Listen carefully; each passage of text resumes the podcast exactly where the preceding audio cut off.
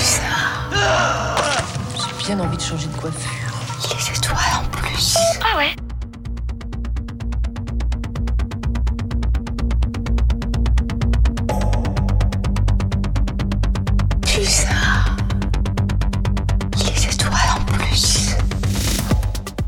Bonjour, bienvenue dans cette émission spéciale en direct du village associatif de l'université installé juste devant la maison des étudiants. Le village vient d'ailleurs tout juste d'ouvrir ses portes. Une quarantaine d'associations universitaires et de structures en lien avec le monde étudiant nous entourent et sont prêtes à accompagner les étudiants et étudiantes tout au long de l'année. Certains de leurs représentants vont d'ailleurs nous rejoindre sur ce plateau radio et nous pourrons évoquer avec eux la place de la culture dans la vie étudiante ou encore comment on mobilise ou remobilise des jeunes au sein des associations. L'équipe de bénévoles de Radio Pulsar, qui est aussi une association, est mobilisée pour vous proposer des focus sur certaines associations nouvelles ou innovantes. Et on profite de la venue de la présidente de l'université, Virginie Laval, dans le village pour introduire cette émission spéciale. Elle est accompagnée de Sybille Laju, vice-présidente vie étudiante, culture et sport. Bonjour à toutes les deux. Bonjour. Bonjour. Merci d'être avec nous. Alors d'abord, euh, forcément, je m'adresse à vous, Virginie Laval. Comment se passe cette rentrée? Ça y est, euh, les étudiants sont là, bel et bien de retour. Oui, et ça fait euh, vraiment plaisir de, de retrouver les, les étudiantes et, et les étudiantes. Moi, j'ai envie de de positionner cette euh, rentrée universitaire sous l'angle de la vie étudiante, une vie étudiante qui reprend enfin, une vie étudiante que je considère comme facteur essentiel de la réussite étudiante, une réussite plurielle.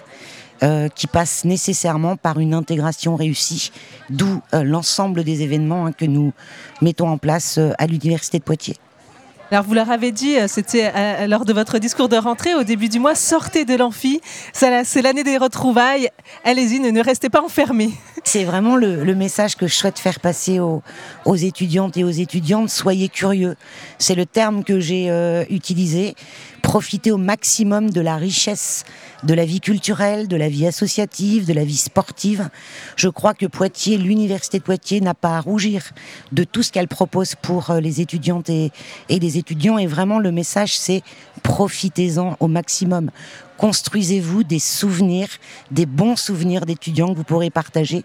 C'est l'essentiel, me semble-t-il, cette année.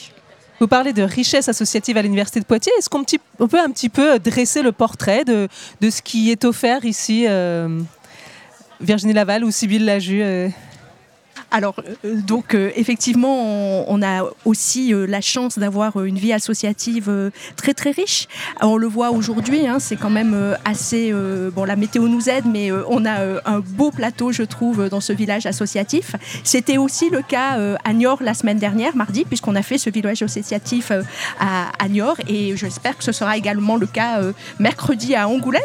Mais voilà, donc euh, on a euh, des associations étudiantes qui sont euh, très euh, Et euh, je peux également euh, évoquer pour commencer euh, l'appel à projet des Java qui permet aussi de fédérer certaines actions autour justement de l'accueil des étudiants. Alors difficile de citer toutes les associations, mais c'est vrai que je pense à l'accueil privilégié qu'offre à nos étudiants en situation de handicap l'association Handisup par exemple.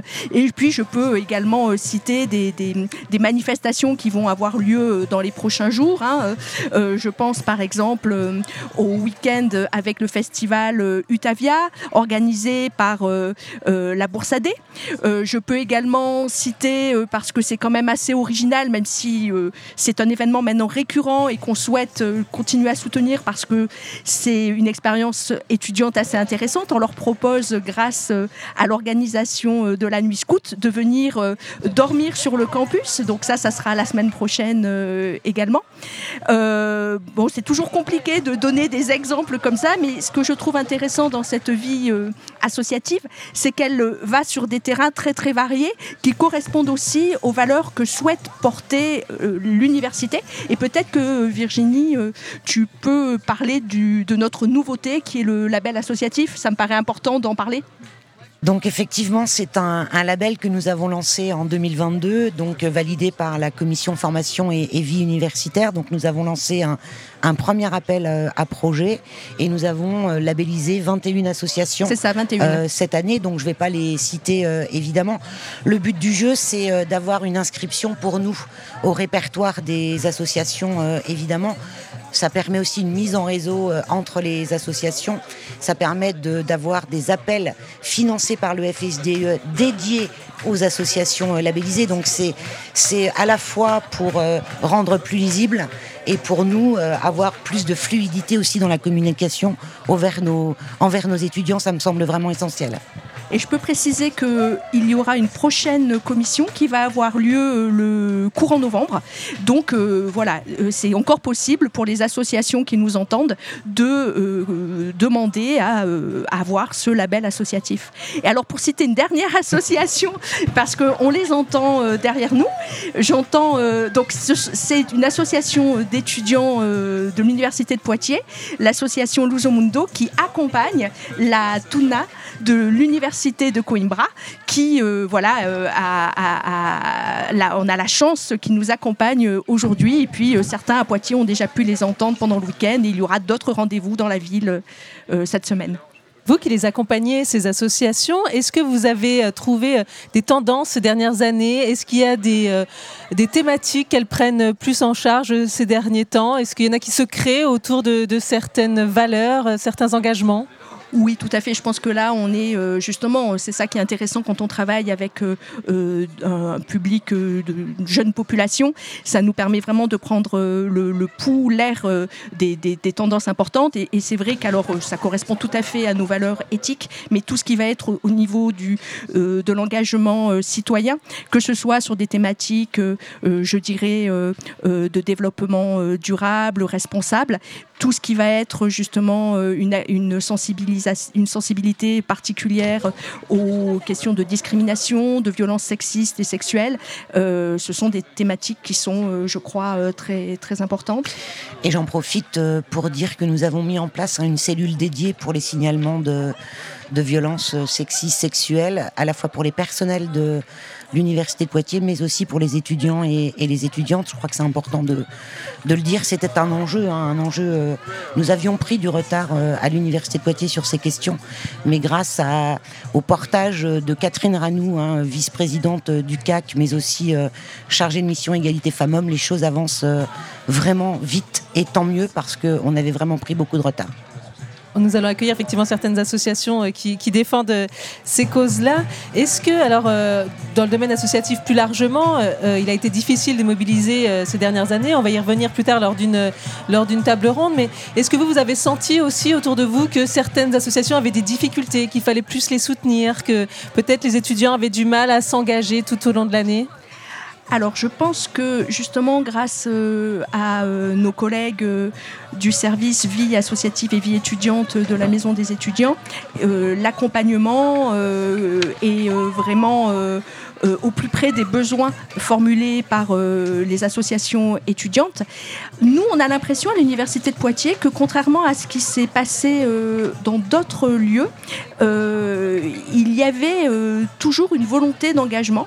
Mais c'est vrai qu'en termes d'organisation et de passation dans les bureaux, les choses ont été compliquées. Euh, malgré tout, euh, c'était assez intéressant au moment, euh, au plus fort de l'épidémie.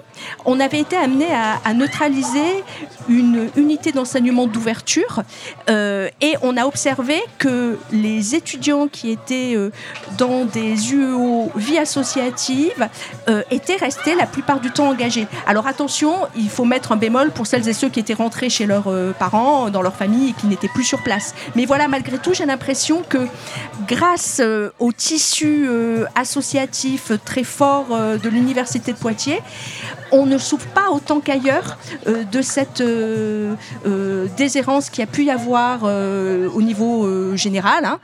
Et puis, malgré tout, j'ai l'impression que voilà, là, on sent que les étudiantes et étudiants sont vraiment désireux de reprendre une vie sociale dynamique et, et on ressent ce besoin de convivialité qui passe forcément par l'engagement. Alors vous avez commencé à citer différents euh, euh, organismes, enfin en tout cas les personnels euh, de la vie étudiante et de la vie associative de, la MDE, les Java, le fonds de, soutien. Il y a voilà, différentes choses qui leur permettent de soutenir les associations, qui vous permettent d'accompagner les associations, que ce soit d'un point de vue humain ou matériel. Hein. Tout à fait. Alors, du point de vue matériel, on va commencer par le, le matériel. Vous savez qu'il y a maintenant la contribution vie étudiante, ce qu'on appelle la CEVEC, euh, où chaque étudiant cotise pour la vie étudiante de, l'établissement et l'université de Poitiers euh, remet à disposition des étudiants l'argent euh, collecté. Ça, c'est vraiment très important avec une nouveauté cette année, depuis 2022.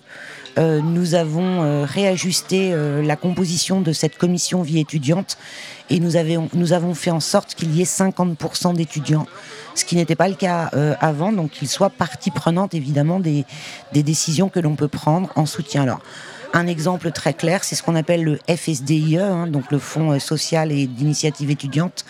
Une partie est dédiée, une petite partie est dédiée au soutien social des étudiants en difficulté, et l'autre partie est dédiée au soutien des associations euh, étudiantes sur projet. Une, une vision tripartite, ça c'est très important, entre l'Université de Poitiers, le CRUS et euh, Grand Poitiers, la ville de, Poitiers. Ensemble, en fait, on, écoute les projets euh, étudiants pour euh, les aider en matière de financement.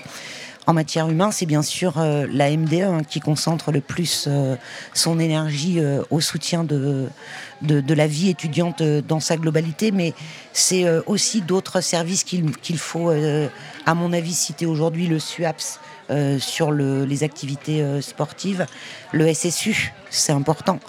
Euh, la santé universitaire et la santé des étudiants, on en a beaucoup parlé. Et il y a eu vraiment aussi un travail extraordinaire fait, par nos, collègues. Et puis plus généralement la DLPI, hein, qui gère le patrimoine et qui œuvre, par exemple, à nous accompagner sur la mise en œuvre de lieux de vie étudiants un peu nouveaux. Et puis sans oublier, bien sûr, le, le, service handicap et puis euh, le Saphir en matière d'orientation. Donc il y a tout un ensemble de collègues, des hommes et des femmes qui au quotidien travaillent pour la vie étudiante au sens large de, nos étudiants et de nos étudiantes. Alors l'université propose aussi euh, des, choses, notamment euh, via effectivement la, maison des étudiants. Comment on arrive à faire en sorte que ce soit complémentaire entre ce qui est proposé par les associations et ce qui est proposé par l'université? Je pense qu'en fait, on a la chance euh, d'avoir justement des, instances de dialogue euh, euh, qui sont bien bien huilé. Donc euh, bah voilà, je pense que les commissions euh, euh, de, du FSDIE, hein, dont on a parlé, qui sont aussi, c'est intéressant parce que ce sont des commissions multipartites, c'est-à-dire qu'en fonction du, de, de, l'endroit où on se trouve, on, a des, on peut avoir des représentants de collectivités territoriales. Donc ici, Grand Poitiers est systématiquement associé. Il y a également la région et donc le CRUS. Et donc en fait, les, les associations étudiantes étudiante présente à tous ces financeurs possibles leurs projets. Donc ça nous permet vraiment de euh, coordonner euh, ces actions. Euh, je prendrai un exemple qui est celui de la précarité menstruelle. Il faut savoir que aujourd'hui, l'université de Poitiers a fait installer grâce euh, à la contribution aux vies étudiantes euh, euh, et de campus dont les étudiants s'acquittent. L'Université de Poitiers a donc installé 100 distributeurs sur l'ensemble de, de, de, de, ces différents campus. Et, mais quand même, avant de prendre cette décision, il y avait eu tout un travail porté par des associations étudiantes autour de cette question. Donc on s'est vraiment appuyé sur euh, l'engagement euh, associatif pour se rendre compte qu'il y avait, bon, voilà, en tout cas pour affiner la manière dont on répondait à ce besoin et vouloir justement que ça ne dépende pas simplement euh, d'initiatives étudiantes, ce qui créait des situations euh, d'inégalité euh, territoriale, mais voilà, une façon vraiment de, de pouvoir le proposer en choisissant, alors du point de vue de la logistique, ce sont des, des questions très concrètes qu'on s'est posées, mais par exemple, dans n'importe quel bâtiment, au rez-de-chaussée, vous trouvez ces distributeurs. Et une question, comment on arrive à, valoriser l'engagement étudiant dans, un parcours euh, universitaire, parce que c'est vrai qu'il faut y consacrer du temps, euh, qu'on a les études à côté, que les professeurs ne sont pas toujours à l'écoute de, de, ce temps qu'il faut consacrer euh, à l'engagement associatif. Voilà, comment on l'intègre dans un parcours? Alors, j'ai envie de dire qu'il y a déjà des choses qui existent, mais que euh, on doit encore progresser. Ça, c'est certain. Et euh, le dossier est entre les mains de la vice-présidente en charge des formations, euh, de la vice-présidente en charge de la vie étudiante. Hein, je raccourcis ton titre, pardon.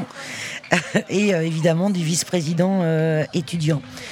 Aujourd'hui, nous avons des, capacités à donner des ECTS à des étudiants qui s'engagent en lieu et place d'un stage, par exemple. C'est juste un exemple que je vous donne. Moi, j'aimerais qu'on travaille sur une, une diversification des possibilités, notamment au travers de points supplémentaires, de relevés de compétences clairement identifiés. Ça, ça devrait être euh, plutôt facile à faire. Et donc, on doit vraiment, même si on fait des choses, on doit progresser et c'est un dossier euh, vraiment important j'adhère complètement à ça. C'est notre grand chantier, je pense, là. Euh, je pense qu'il y a un changement des, des, mentalités qui est en cours. Donc, effectivement, avec cette idée que euh, on a aussi des témoignages euh, qui, qui, qui, doivent un petit peu permettre à mes collègues enseignants, enseignants-chercheurs de relativiser parfois l'importance de leurs paroles en cours, puisque les étudiants nous disent que ce, souvent ce qui les a les plus marqués pendant leur période universitaire, ce sont plus, c'est plutôt leur engagement associatif donc euh, plutôt que leur cours. Donc voilà, donc ça, on a vraiment quelque chose à, affiner euh, ici. Je ne sais pas si on peut finir peut-être par vous, votre propre expérience. Est-ce que vous vous êtes engagée euh, en étant étudiante et que ça vous a apporté quelque chose ou qu'est-ce que, qu'est-ce que dans une vie professionnelle par la suite ça peut apporter de, s'engager? Moi, j'aurais envie de, de, de, parler justement de tout ce qui va être engagement culturel, puisque on a surtout parlé de valeurs plutôt citoyennes, mais je trouve que justement par le biais de la culture, qui permet de faire un pas de côté, qui permet de, développer des compétences en lien avec sa sensibilité personnelle le plus souvent avec du collectif. Voilà, ça c'est quelque chose qui fait vraiment euh, grandir, euh, je trouve, euh, à n'importe quel âge. Et je vais compléter en disant que l'engagement sportif joue aussi un rôle très important. Donc chacun son profil, on est bien d'accord, très complémentaire. Hein. L'un ne va pas sans l'autre. En tous les cas, on peut faire les deux en parallèle, qui participent pleinement à la construction du futur citoyen, c'est très clair. Quelle que soit l'activité, s'engager de toute façon participe évidemment aux citoyens de demain et c'est ça qui est important. Merci beaucoup Virginie Laval, donc présidente de l'université, et Sybille Laju, euh, vice-présidente vie étudiante culture et sport, d'être venue euh, en introduction de, cette émission spéciale. Et puis on va justement euh, continuer sur la, sur la culture juste après avec cette première proposition musicale. Green Montana, il sera en concert le 1er octobre au Confort Moderne à Poitiers dans le cadre du circuit, l'événement de promotion du dispositif Carte Culture dans lequel toutes les structures, dont la maison des étudiants, sont engagées. Originaire de Belgique, Green Montana fait ses premiers pas dans la musique en reprenant le titre de Booba, puis écrit ses premiers textes en 2015 inspirés par des artistes plutôt américain. Et puis l'an dernier, il est sorti son second EP, euh, Mélancolia 999. Voici le titre Neymar Junior.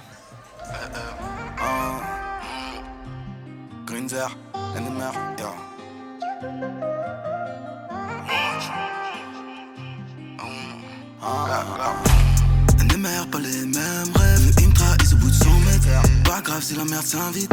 J'suis seul que sur ma comète. Cœur non, mais c'est quand même. J'suis toujours là où le mal s'engraine. Négro, j'tiens mes promesses. Donne de la force, bitch, si il t'en reste. Elle a raison, elle dit que j'suis parano. Elle ne aucun respect pour ses fils de John. Ces salopes se ressentent. J'ai attendu la floraison. Ma vie, j'aime trop la drogue. Elle pensera avant la fellation. Salope, j'te fermerai la porte. Yo, j'te plains, toi t'es qu'un fils de dingue. J'ai mon destin et un Glock dans les mains. Pour moi, mon Chanel, Gucci, Fendi, Balmain. Fuck, c'est chiant, putain, j'aime que les miens. Je crois que j'arrive maintenant? La monnaie m'appelle, yeah. Fuck la position. Gros, j'joue jamais dans la raquette. Yeah. Dans la vente de H, je devoir te voter ça pour mes liasses. Yeah. À Paris, j'porte le numéro Disney Mar. Comme tu ris, gros, j'joue jamais dans la raquette. Fuck la position. Je suis derrière la tête. Pas d'avenir dans les mains. Glock 17, gros, surveille les miens. À Paris, je porte le numéro 10 Neymar. À midi, on ouvre le Asie. Après, j'ai rempli mon casier. Tire pas sur un gens qui t'amène à l'asile. Paris, c'est magique. 9 mm sur mieux que la massive. J'ai des refs en cours et d'autres en cours d'assises. Je veux toujours un tas de trophées comme Zizou.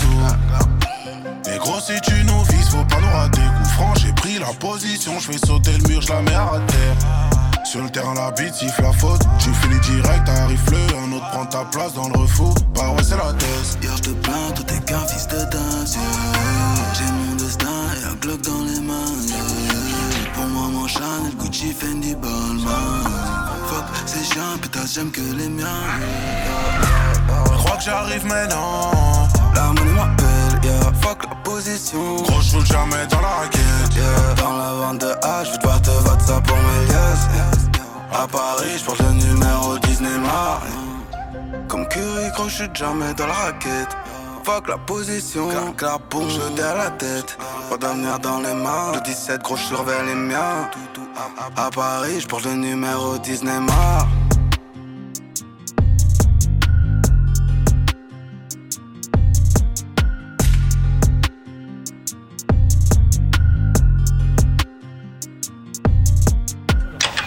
Quoi tu penses.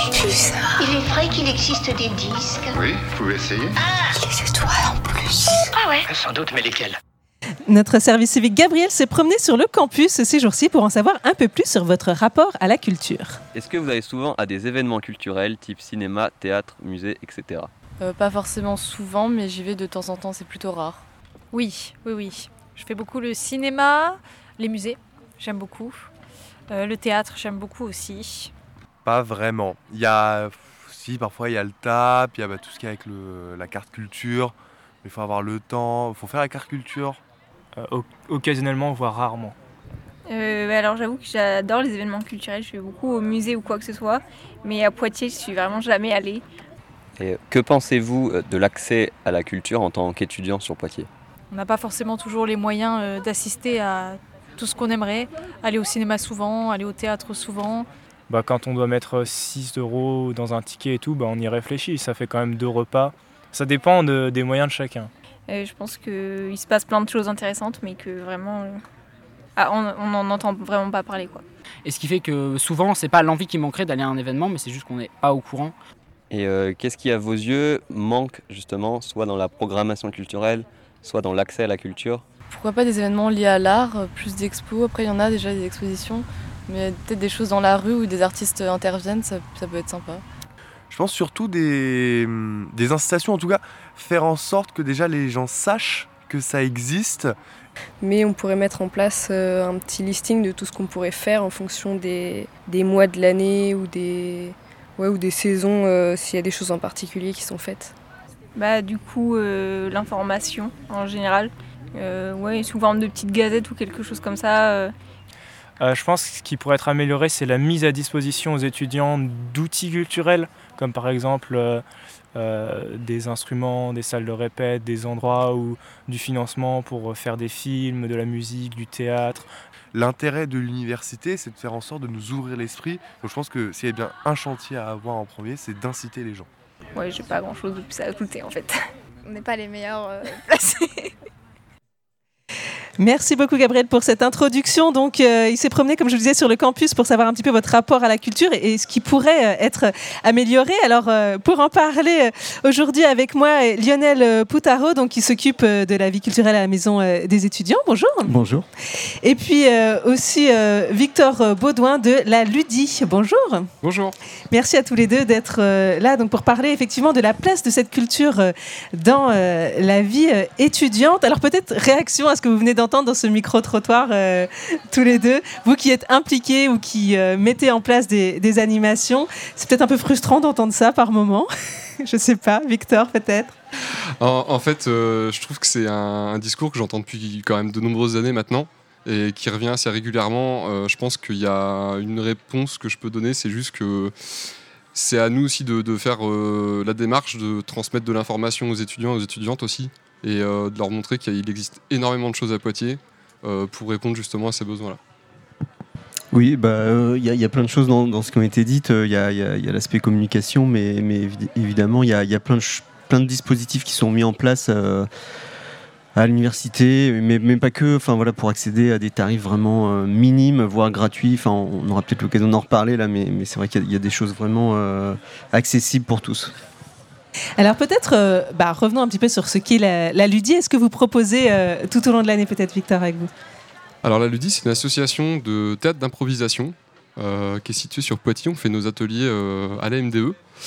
On organise des matchs tous les mois avec notre équipe, avec des équipes qui viennent de la France entière. Euh, cette année, on aura comme on a déjà eu euh, il y a quelques années d'ailleurs, euh, une équipe qui viendra du Québec pour clore notre saison. Et sinon, voilà, on est sur des personnes qui viennent de, des équipes qui viennent d'Angoulême, de, de, Saumur, de, de Bordeaux, de Toulouse, de, voilà, de, vraiment toute la France. On est quand même su- surtout sur le sud-ouest, faut, faut pas se le cacher. Et qu'est-ce que vous pensez apporter dans la vie d'un étudiant grâce à votre offre de théâtre d'impro? Alors en fait, le théâtre d'impro, euh, c'est une vision euh, qui a été faite euh, pour casser un petit peu l'image un peu élitiste qu'on peut avoir du théâtre. On, on organise des ateliers toutes les semaines justement pour s'entraîner, pour apprendre à faire du théâtre d'impro, parce que ça a beau être de l'improvisation, c'est quand même beaucoup de travail. C'est ouvert à tous et à toutes. Et euh, justement, euh, comme on en parlait tout à l'heure, il existe des tarifs euh, exprès justement pour les étudiants et les étudiantes. Ce qu'on peut apporter ap- avec le théâtre d'impro, je dirais que c'est une, aisance dans le corps, dans l'esprit et dans la parole, voilà, d'une manière générale. C'est vraiment un travail en fait sur la posture, sur la manière de se mettre en scène, de se mettre en jeu avec les autres, des capacités d'écoute, des capacités de voilà, c'est- assez vaste en fait. Euh, je dirais que d'une manière générale, ça apprend à se sentir bien dans son corps et, euh, bien en fait avec les autres. Lionel Poutaro, vous qui euh, ben, élaborez toute une programmation culturelle pour, pour chaque année universitaire, comment vous vous définiriez la culture pour les étudiants? Qu'est-ce qu'il faut mettre dedans comme ingrédient? Ah, bah, plein de choses, le, plus de choses possible. J'ai envie de dire qu'il faut. euh, bah, les, étudiants, ils sont variés comme, comme tous les publics, donc euh, on essaye de s'adresser à, tous les étudiants. Alors c'est pas possi- possible à chaque événement, mais en tout cas, par exemple, la programmation des, concerts le montre bien. On, navigue vraiment dans diverses esthétiques, et puis euh, on essaye de proposer. euh, alors Victor en parlait, mais, mais nous aussi, il y y a- de la diffusion culturelle, mais il y a aussi euh, de la présence artistique. Ça amène à des ateliers de pratique artistique. Euh, voilà, il y, a- des expositions, il y a, de la musique, il y a du spectacle vivant. euh, voilà, on essaye d'être un peu sur tous les fronts. Alors pas sur tous complètement, parce qu'on a, on a parlé euh, à un moment donné de l'art contemporain, mais, bon, il y en a quand même sur Poitiers aussi. Donc voilà, c'est surtout ça. Et puis une offre, une offre qui doit être hyper accessible. Et, là, c'est important de, dire qu'en fait, chaque étudiant paye la, la- CVEC, donc la contribution vie étudiante et de campus. Et ça, c'est euh, c'est quelque chose qui nous, nous a amené, en tout cas, alors on avait déjà une offre tarifaire euh, vraiment plus que basse, euh, et là, on a passé, par exemple, tous les concerts en, gratuit. Donc c'est vrai que ça, il n'y a plus ce frein, en tout cas, possible, même si avant, c'était pas cher, 3 ou 5 euros. Là, on n'a même plus le prix d'un repas, donc on y va gratuit, quoi. Et, un- truc aussi qui m'a frustré tout à l'heure, c'est on disait on n'a pas le temps, il faut faire la carte culture. Euh, la carte culture, bon, c'est 30 secondes sur internet et on la récupère le soir d'un événement et donc c'est vraiment peu de temps.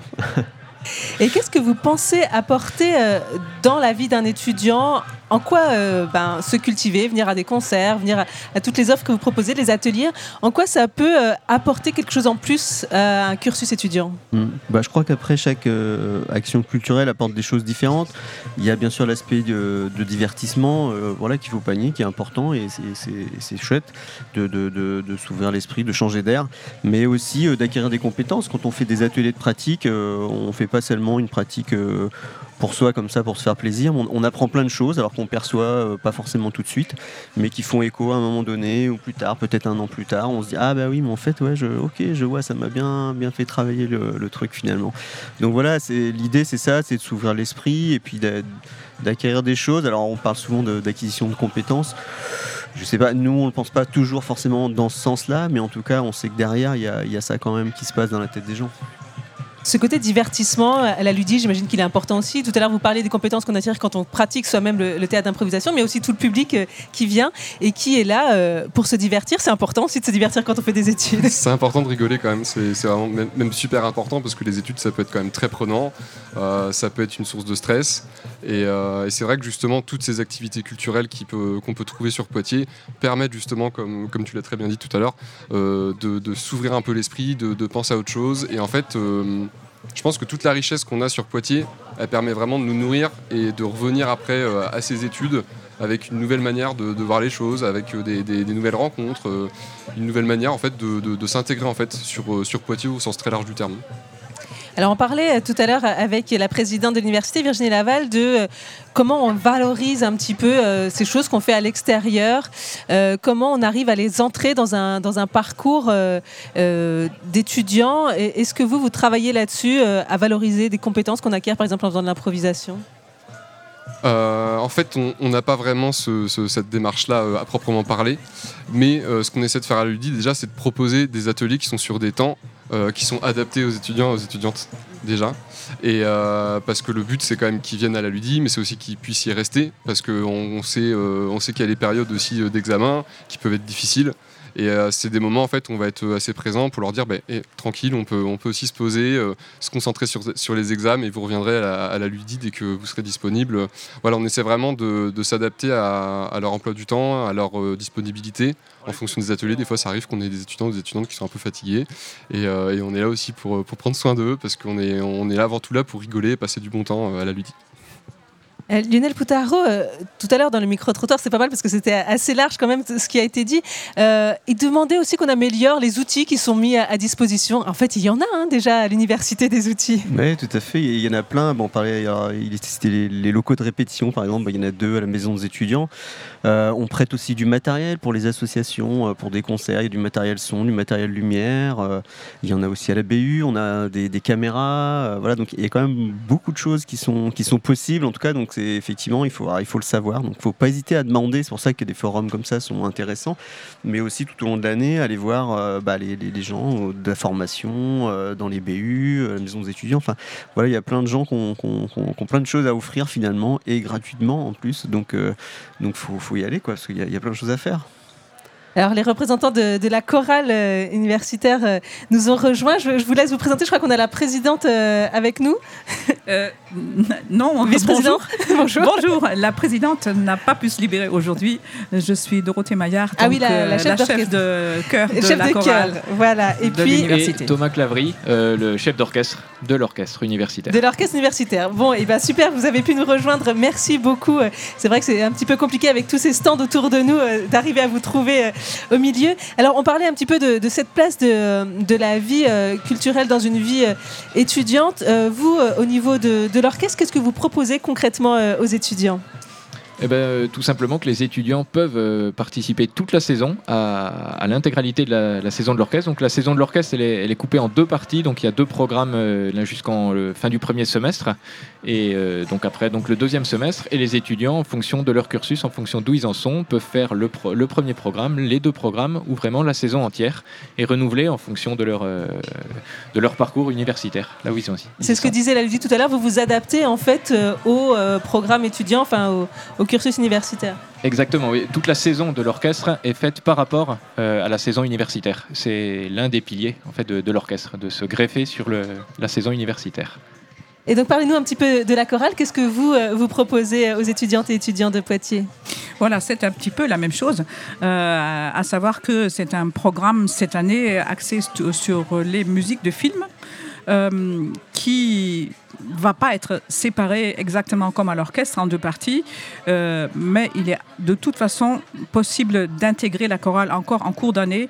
Et nous avons souvent aussi des étudiants qui arrivent en janvier et euh, qui arrivent sans trop de soucis à rattraper le programme qu'on a travaillé avant parce que en fait quand il y a beaucoup de gens autour qui connaissent déjà le morceau euh, ça aide énormément à l'apprentissage et il y a aussi des enregistrements d'entraînement donc euh, ben, nous c'est un peu pareil. Euh, vraiment on accepte des nouveaux et nouvelles euh, tout au long de l'année.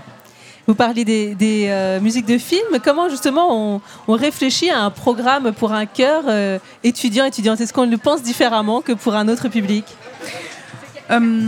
Déjà, déjà pour corriger un tout petit peu, c'est pas un chœur que d'étudiants. Dans la chorale, il y a des étudiants en général euh, entre 30 et 40.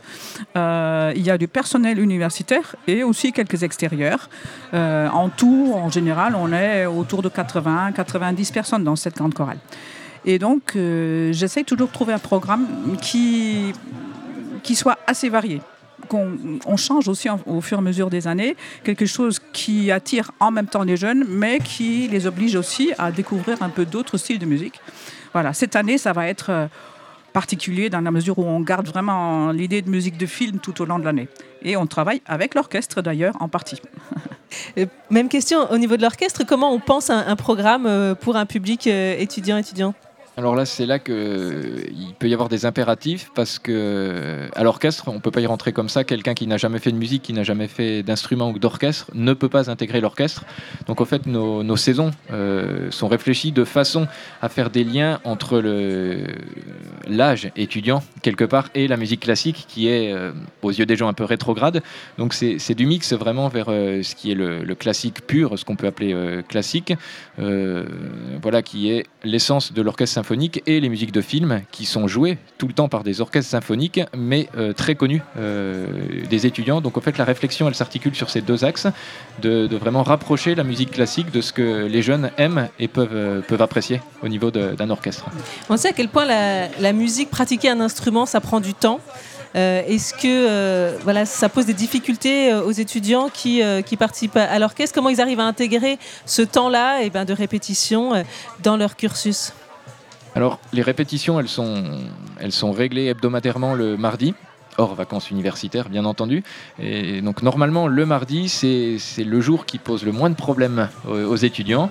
Et par rapport à leur niveau, par rapport à leurs acquis, leurs bagages, quand ils arrivent, en fait, nous, on fait une, petite audition, mais de, pas de concours, mais de présentation euh, avant. Et par rapport à leur niveau, leur vécu, leurs envies, en fait, quand on intègre l'orchestre, on n'a pas les mêmes envies. Nous, on, on décide de les répartir euh, de manière homogène pour que l'orchestre euh, musicalement reste cohérent et que chacun puisse trouver sa place, quel que soit son bagage et son cursus étudiant. C'est- Tout le monde n'a pas les mêmes horaires. hein. Euh, Lionel Poutaro, on parlait tout à l'heure avec euh, la vice-présidente culture euh, et sport de l'université de comment on intègre les étudiants aussi dans ben, le programme, hein, l'offre culturelle de l'université. Est-ce que vous, au sein de la maison des étudiants, vous arrivez à intégrer aussi leurs envies et leurs suggestions? Oui, bah, on essaye de rester à l'écoute. Après, c'est vrai qu'il y a eu euh, deux années de Covid qui, ont, qui ont un peu euh, arrêté les, dynamiques qu'on avait lancées, notamment sur Campus Sonore, on avait un comité de programmation euh, dans lequel on intégrait des étudiants chaque année depuis quatre années au moins. Donc ça, il faut qu'on faut qu'on le relance maintenant. Euh, voilà, Euh, bah, c'est l'idée des droits culturels, donc d'intégrer aussi pas seulement en tant que public le, le- le pu- le public, pas en tant que seulement comme public, mais en tout cas euh, aussi comme comme comme public qui peut faire des choix, en tout cas, qui peut participer réellement à la programmation et, à la construction des actions. Donc euh, bah, ça, c'est un grand chantier, euh, parce a, on a affaire à un public quand même très volatile et qui, surtout change régulièrement, euh, tous les deux, trois ans, euh, c'est des nouvelles personnes, donc il faut, s'adapter, ça demande pas mal de, pas mal de boulot, mais on, va s'y atteler.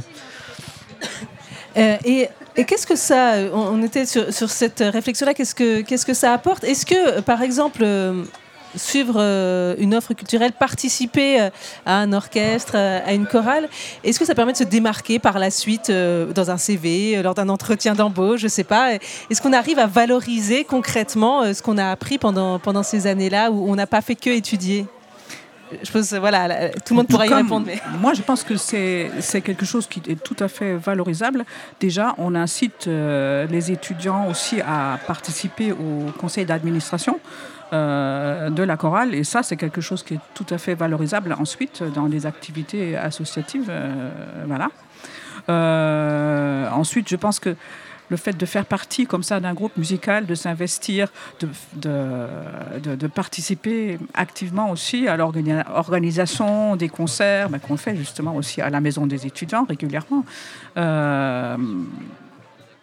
Voilà, à mon avis, c'est quelque chose qui est absolument utilisable après. hein. Voilà. Euh, Oui. Oui, pardon. Bah, non, non, je, suis, complètement d'accord, c'est tout à fait euh, valorisable. En tout cas, nous, quand on fait des recrutements, évidemment, on s'intéresse aussi aux, à côté. On sait que les formations, bah, c'est- important, mais après, euh, qu'est-ce que la personne a appris d'autre, en fait, a appris entre guillemets, hein, mais en tout cas, à quoi elle s'intéresse, parce qu'on sait que c'est- après quelque chose qu'on bah, qui, qui montre un peu la personnalité aussi de, de- la personne. Donc, euh, alors après, nous, sur les, on a des UO, des ateliers de pratique qui sont en unité d'enseignement d'ouverture, mais on n'a pas euh, tout ce qui est badge aujourd'hui. Peut-être ça viendra un jour, je ne sais pas. Mais en tout cas, euh, on, on délivre aussi des attestations, par exemple, pour des gens qui veulent intégrer telle ou telle école. Donc, ça veut dire aussi que c'est valorisable auprès d'une formation, euh, comme un- pour un employeur. Quoi. Donc les badges, c'est quelque chose qui est en train d'être développé au, au niveau national hein, pour, euh, pour les différents engagements, notamment service civique, euh, et- etc. Vous vouliez peut-être réagir, euh, Victor Non, Pas forcément. et Je ne sais pas si vous vouliez compléter. euh. Non, non, bah, c'est juste que euh, voilà, c'est un prolongement en effet quand on quand dans un CV on peut justifier d'une une participation euh, quelque part à un orchestre universitaire, ça, ça sous-entend déjà que c'est une ouverture à la culture et une ouverture parce qu'on disait que l'orchestre n'est pas accessible à tous. Donc c'est déjà c'est quelqu'un qui fait preuve d'une ouverture d'esprit, qui fait preuve d'une connaissance en fait d'un milieu qui est qui est peu connu euh, quelque part. Donc c'est c'est vraiment une ouverture sur un sur un monde euh, périphérique par rapport à un cursus universitaire euh, plus commun. Et ça c'est forcément une expérience qui est euh, mise en avant sur euh, voilà sur un entretien. Victor Baudouin, vous, en tant que euh, voilà, l'improvisation, théâtre d'improvisation, c'est quelque chose qui se fait en équipe, en collectif. Il y a tout cet aspect sociabilisation dont on n'a peut-être euh, pas parlé et qui, après ces deux années de Covid, est, peut-être euh, tout aussi important que le reste. Exactement, d'ailleurs ça se ressent pas mal parce qu'on a quand même beaucoup de gens qui viennent pour s'inscrire à la Ludie cette année. C'est vrai que je dirais qu'on on a vraiment cet esprit d'équipe à la Ludie. On essaie d'avoir un maximum de temps, euh, euh, sur les ateliers. Et, euh, et après, on a aussi des temps en, dehors de la Ludie où on se regroupe, on fait des soirées ensemble. voilà. On essaie d'avoir cet esprit collectif. Après, quand on rencontre d'autres ligues d'improvisation, on retrouve en fait des fois des personnes qui étaient à la Ligue de Poitiers avant et qui étaient étudiants ou étudiantes et qui sont partis dans d'autres villes et consommaient comme ça des petites graines de, théâtre d'impro, qui ont monté des fois leur propre association de théâtre d'impro. Et euh, je dirais en fait que hum, la Ludie, ça apporte ça. Je pense c'est vraiment ce sentiment-là de faire partie euh, d'un groupe de personnes qui ont envie en fait d'aller vers l'autre, euh, qui ont envie de jouer, de s'amuser et, de, passer du temps en fait à, travailler tout- toute, cette, toute cette mise en jeu en fait qu'on peut avoir dans, dans le théâtre d'improvisation. Lionel Poutaro, ce côté sociabilisation, euh, c'est important de ne pas faire ses études tout seul, euh, s'enfermer le soir dans sa chambre d'étudiant. Il faut sortir. Bah oui, il faut sortir, s'aérer, se divertir euh, et se cultiver. Et, en fait, on l'a, on l'a beaucoup vu, comme, comme tu le disais, avec le confinement, où beaucoup de gens se retrouvaient enfermés dans 9 mètres carrés. C'est quand même assez dur, ça a été vécu en tout cas très difficilement par, par beaucoup. Euh, et on savait déjà que voilà, euh, avoir des activités type atelier ou, autre, faire des choses en, collectif, c'était intéressant. Euh, et là, ça a été encore plus évident et, vécu. voilà, enfin, il y avait une envie de revenir à ça, je, je pense, pour, pour beaucoup. Et on, le voit, nous aussi, avec les étudiants internationaux, notamment euh, l'été. Pareil, il y en a qui, se retrouvent euh, un peu esselés. Donc, euh, leur proposer des activités comme ça, soit en tant que public, soit en tant qu'acteur, parce qu'ils vont faire un atelier, bah, ça, ça les aide beaucoup. Donc ça, donc La maison une- d'été, hein, c'est chaque, voilà, chaque ça. été. donc, du coup, c'est un facteur de, de- pour aider à la réussite de l'étudiant. Donc, c'est ça qui est bien aussi. Euh, bah, je pense qu'effectivement, que ce soit chorale ou orchestre, ce côté groupe, ce côté euh, euh, rencontrer des gens chaque semaine est important aussi, tout aussi important que la pratique elle-même peut-être. Euh, je pense que pour beaucoup, c'est effectivement ça. Et euh, ce que je constate toujours à la chorale, que euh, le fait d'accueillir du plus jeune étudiant à aussi quelques retraités de l'université et d'accueillir aussi en même temps plusieurs nationalités. Nous avons régulièrement des étudiants Erasmus qui contactent la chorale. C'est aussi un, lieu d'accueil pour eux. Ça fait, ça fait un mélange voilà, d'âge et de nationalité et qui, à travers la musique, trouve vraiment un lien et, et qui vivent euh, vraiment super bien ensemble. Et j'ai souvent les, commentaires d'étudiants qui, qui, en fait, aiment beaucoup cette, cette intergénérationnalité euh, voilà, dans ce groupe. Même si, je tiens à dire, j'avais oublié ça tout à l'heure, on rajoute une fois tous les 15 jours, une demi-heure à la fin de notre programme habituel euh, qui est réservé exclusivement aux étudiants, où je fais un petit programme spécial étudiant, où eux aussi, ils, ils vont décider un petit peu euh, ce qu'ils ce qu'ils ont envie de faire. Donc ça, c'est un petit clin d'œil vraiment spécialement aux, aux étudiants. Merci beaucoup à tous les quatre. Petit dernier tour de table pour dire euh, le prochain rendez-vous pour, pour vous retrouver, pour intégrer peut-être la chorale où, où vous écoutez. La chorale répète tous les mercredis soirs. Euh, accueil à 20h et répétition de 20h15 à 22h30 à l'INSPE, tout près d'ici au bâtiment B20. Lionel, on va écouter hein, quelques, quelques concerts, qui, euh, quelques euh, voilà, artistes qui seront en concert euh, à la Maison des étudiants, mais, mais peut-être le prochain rendez-vous ou, ou quelque chose que vous avez envie de mettre en avant? Non, bah, le prochain rendez-vous, jeudi 29 septembre, il y aura Poupie, donc, qui est une artiste plutôt, on va dire, pomme, et qui navigue aussi euh, sont des traces du reggae, de la trappe, etc., qui a joué dans beaucoup de festivals, les Franco, Bourges, euh, le Lapalooza, etc.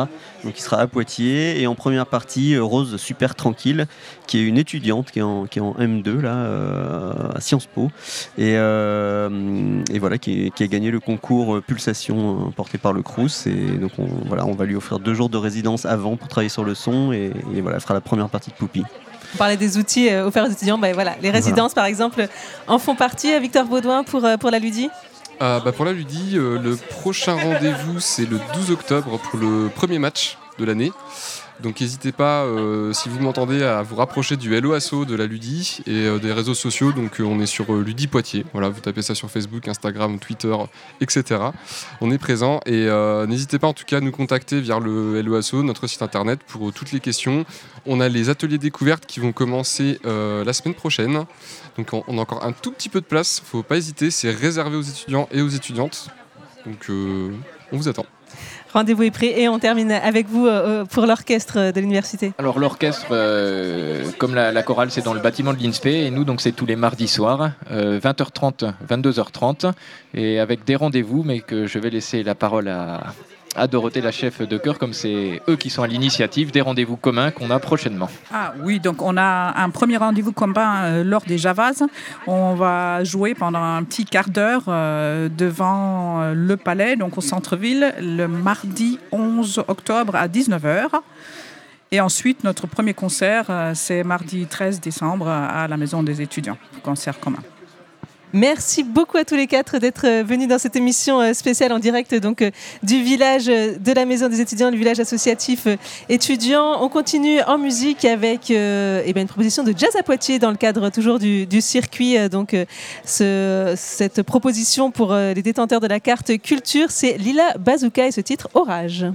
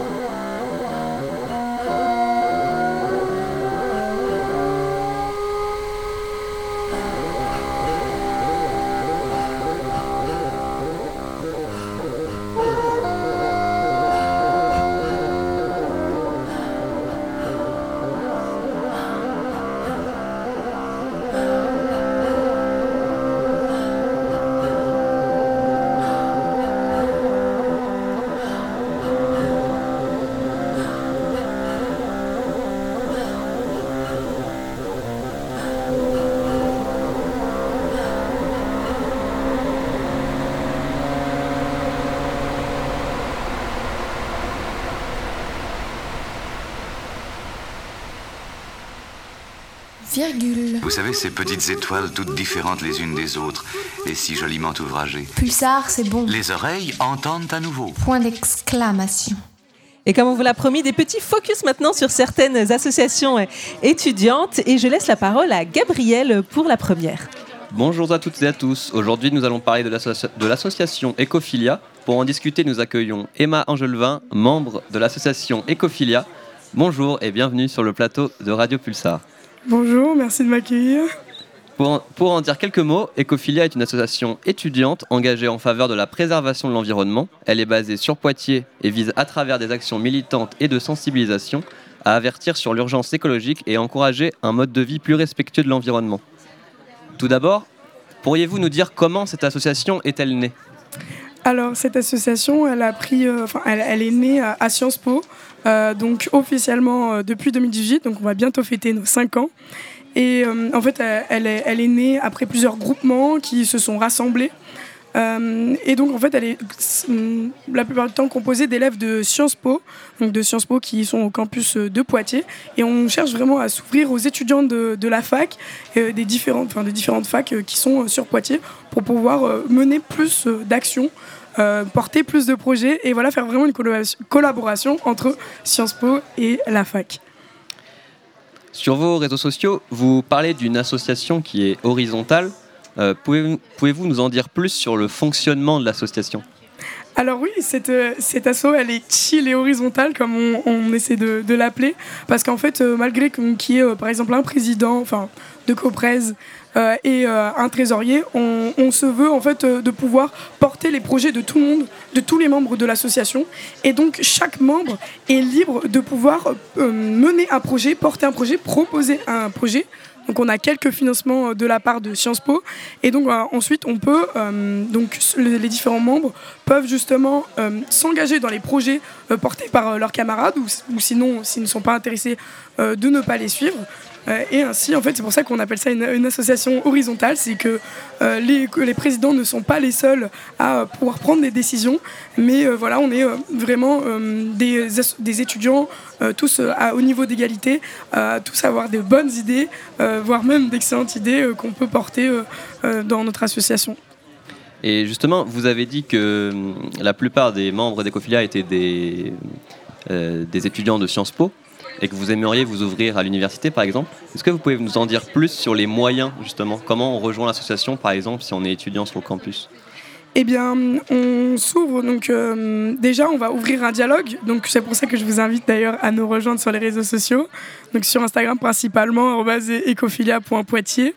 Et où, en fait, on va pouvoir communiquer avec vous. D'ailleurs, on organise, par exemple, le jeudi un apéro qui sera sur Poitiers, euh, afin de pouvoir rencontrer, en fait, faire un échange entre euh, les gens de la fac, euh, mais aussi euh, ceux du campus. Et donc, euh, pour, euh, on a certaines, euh, par exemple, euh, souvent des réunions qui sont sur le campus euh, de Sciences Po. Mais euh, donc, si beaucoup de personnes de, de la fac euh, commencent du coup à nous rejoindre, euh, il se peut qu'on euh, qu'on fasse ce qu'on appelle des apéros, encore une fois. Hein, on boit beaucoup à Ecophilia, apparemment. Mais euh, justement, de pouvoir euh, faire ce parallèle et pouvoir, euh, euh, comment dire, faire un lien entre les emplois du temps euh, de Sciences Po et ceux de la fac, et donc organiser des réunions le soir afin que les deux euh, campus, on va dire, les deux facs, puissent se mêler et échanger comme s'ils n'étaient qu'une seule association, ce qui est évidemment le but. Vous, venez de nous parler des apéros, justement, euh, pour euh, pouvoir euh, sensibiliser, informer les étudiants euh, de votre association.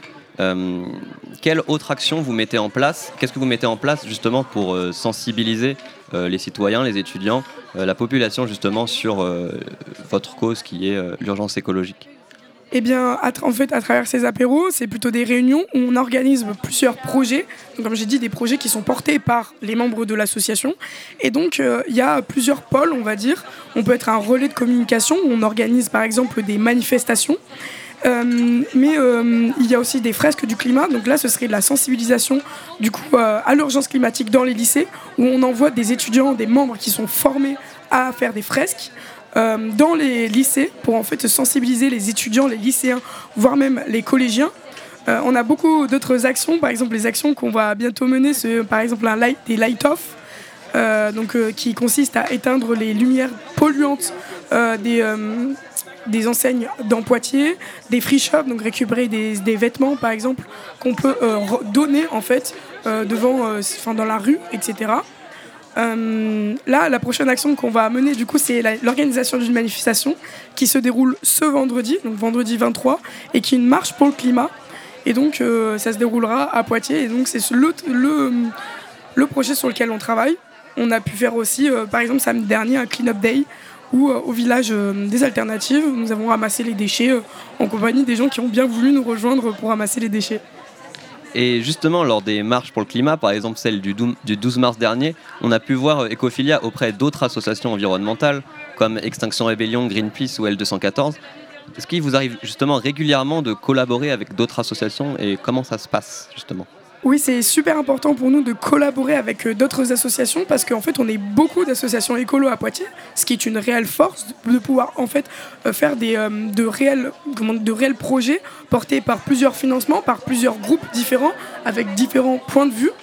Et donc, c'est souvent des partenariats, on peut s'arranger entre nous en en envoyant, par exemple, en communiquant avec, avec les autres as- associations. Euh, et donc, c'est souvent comme ça que ça se fait, euh, où on, on communique entre associations pour euh, justement faire un projet commun, ou alors dans un même projet, travailler sur différentes branches selon l'association. Euh, Ecophilia a-t-elle pour ambition d'étendre sa présence au-delà de Poitiers? Est-ce que c'est euh, quelque chose que vous envisagez? Euh, pour l'instant, on, on tend à du coup attirer des gens de la fac.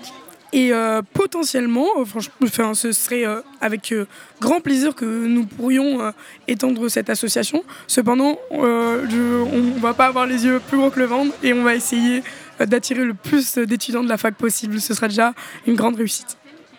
Et justement, la préservation de l'environnement, c'est une problématique qui est très large, qui regroupe plein de thèmes et qui peut passer par des actions très différentes. Quels sont vos sujets de prédilection en termes de préservation de l'environnement et comment les déterminez-vous? Euh, c'est vraiment difficile, que, comme vous l'avez dit, de réduire l'écologie à certains, certaines actions. Et c'est vrai qu'en fait, euh, selon euh, l'écologie, comment on voit l'écologie, les différents membres peuvent porter, comme j'ai dit, des projets vraiment très, très vastes. On part sur de l'atelier, par exemple, zéro déchet, qu'on a d'ailleurs envie d'organiser à la fac. On en organise déjà à Sciences Po. Euh, mais ça peut aussi, voilà, comme j'ai dit, euh, faire de la, enfin, du militantisme, du tractage euh, pour une cause par exemple plus politique. Ça peut être aussi, par exemple, voilà, organiser des manifestations, sensibiliser, donc dans les lycées. Enfin, vraiment, c'est vraiment très très large et c'est selon l'envie des membres de cette association. Nous, on veut vraiment lutter contre l'urgence climatique dans sa totalité. Eh bien, merci beaucoup Emma Angelevin, membre d'Ecophilia, pour avoir répondu à ces questions. Donc pour ceux et celles qui sont intéressés par Ecophilia, euh, je vous rappelle que vous pouvez bien, évidemment retrouver l'association sur Instagram et Facebook en tapant Ecophilia Poitiers ou sur Twitter à Ecophilia86. Vous êtes en direct sur Radio Pulsar au village des étudiants de Poitiers. Et on le reste, je vais laisser maintenant euh, la parole euh, à Colin qui va euh, interviewer une autre association, Cultive ta tête et ton assiette. J'attends que le, le petit changement s'opère. Colin, donc tu as invité deux personnes autour de cette table qui représentent l'association Cultive ta tête et ton assiette. Bonjour. Bonjour Anaïs. Et oui, je reçois aujourd'hui euh, des membres de l'association Cultive ta tête et ton assiette Université de Poitiers, ou UP, vous pouvez les retrouver comme ça. C'est donc Flavien Rousselot, le président, et Laura Senaev, la vice-présidente. Bonjour à vous. Bonjour. Alors, euh, votre association Cultive ta tête et ton assiette, c'est une association qui a été créée en 2021. Donc elle est toute récente, 2020-2021, au moment du confinement, du premier confinement. Et euh, vous avez euh, comme euh, leitmotiv de récolter, cultiver des légumes dans un but très précis. Mais euh, est-ce que vous pouvez m'en dire plus sur ce but précis? Pourquoi vous récoltez des légumes? Est-ce que c'est pour votre consommation personnelle? Alors, pas du tout. On, récolte des légumes pour les fournir et les distribuer gratuitement à Épicerie Solidaire qui se trouve euh, à MDE. C'est vraiment le but principal de l'association pour aider en fait les étudiants les plus précaires à se nourrir et à manger des légumes sains qui viennent d'un potager qui est tout local dans un optique de circuit court. Votre euh, potager, euh, euh, Flavien, tu parlais d'un d'un potager euh, local. Où est-ce qu'il se situe ce potager? Est-ce que vous récoltez sur le campus? Alors, il se situe euh, au niveau du jardin universitaire euh, de Poitiers, euh, aussi connu sous le nom de jardin du Défend. D'accord. Donc voilà, on, récu- on, on a un- un- une parcelle là-bas euh, où on récolte euh, nos légumes euh, et aussi des fruits. Cette parcelle, elle vous est prêtée par l'université? Oui, c'est ça. C'est ça? Oui, Euh, elle nous est prêtée par la Fondation Poitiers Université, pour être exact. Vous avez un lien avec cette association? Un lien très fort avec cette association? Euh, oui, quand même. Sans rentrer dans les détails, c'est quand même un de nos partenaires euh, majeurs, la Fondation Poitiers Université. D'accord. Euh, votre objectif de l'association, c'est donc récolter des légumes à destination d'Épices Campus, l'épicerie euh, solidaire de l'Université de Poitiers. Mais euh, il y a un deuxième objectif qui est rencontrer, se rencontrer et décompresser. Est-ce que vous pouvez développer sur cet objectif-là? Alors oui, notre de- deuxième objectif, du coup, c'est aussi de faire des rencontres. Donc nous, on est vachement ouvert à toute l'université. Donc euh, on fait vachement euh, de rencontres euh, de personnes dans des domaines différents. Par exemple, moi, je suis en SFA. Flavien, lui, est dans la fac de droit. On, a eu des personnes en médecine, etc. Donc c'est hyper intéressant en fait d'avoir plein de points de vue de personnes qui sont dans des domaines différents. On fait vachement de débats tout en jardinant. C'est pour ça que souvent ça prend un peu de temps parce que on traîne un peu à discuter. Et euh, dans le futur, on, espère, enfin, on aimerait euh, organiser euh, des conférences, etc., pour la sens- sensibilis- sensibilisation au changement, changement climatique, etc. Justement, j'allais venir sur ce point-là. Vous faites quoi quand le jardin, le, le terrain que vous utilisez, il est en hivernage? Quand l'hiver, c'est beaucoup moins praticable d'aller jardiner ou cultiver des légumes, vous faites quoi dans l'association? Euh, donc nous, on va organiser sur le temps d'hiver euh, des événements, des rencontres, principalement sous la forme de conférences, des formes de débats. Ça reste à définir avec les futurs adhérents. Je m'adresse à tous ceux qui nous écoutent et qui voudraient nous rejoindre. N'hésitez pas à venir faire vos propositions pour la période hivernale, même aussi pour venir jardiner. Et l'idée, ce serait de se réunir pour continuer à échanger sur euh, les valeurs qui nous portent à cœur. Enfin, sans dire valeurs, plutôt de dire comment faire de l'éducation à l'alimentation, comment bien manger, comment mieux manger, parce que c'est quand même un sujet très important en tant qu'étudiant. Vous parliez d'adhérents, euh, de venir vous rejoindre. Cette association, votre association Cultive ta tête et ton assiette, elle s'adresse uniquement aux étudiants de l'Université de Poitiers? Alors non, pas uniquement. On est ouvert euh, un peu à tout le monde en fait. Euh, par contre, euh, on a ou- ouvert à tout type de participants. Mais par contre, si euh, pour les membres, en fait, euh, les membres sont uniquement des personnes euh, de l'université de Poitiers. D'accord. Euh, des personnes de l'Université de Poitiers, c'est donc les professeurs, euh, les, le personnel de l'Université de Poitiers peut aussi aller euh, Oui, vous ça. aider et être participant de vos chantiers. C'est ça le nom, les chantiers Oui. de jardinage que vous... On appelle ça comme ça, en effet, oui. On peut vous retrouver sur Facebook où vous faites à chaque fois des invitations à aller participer au chantier. Est-ce qu'il y en a un dans pas longtemps?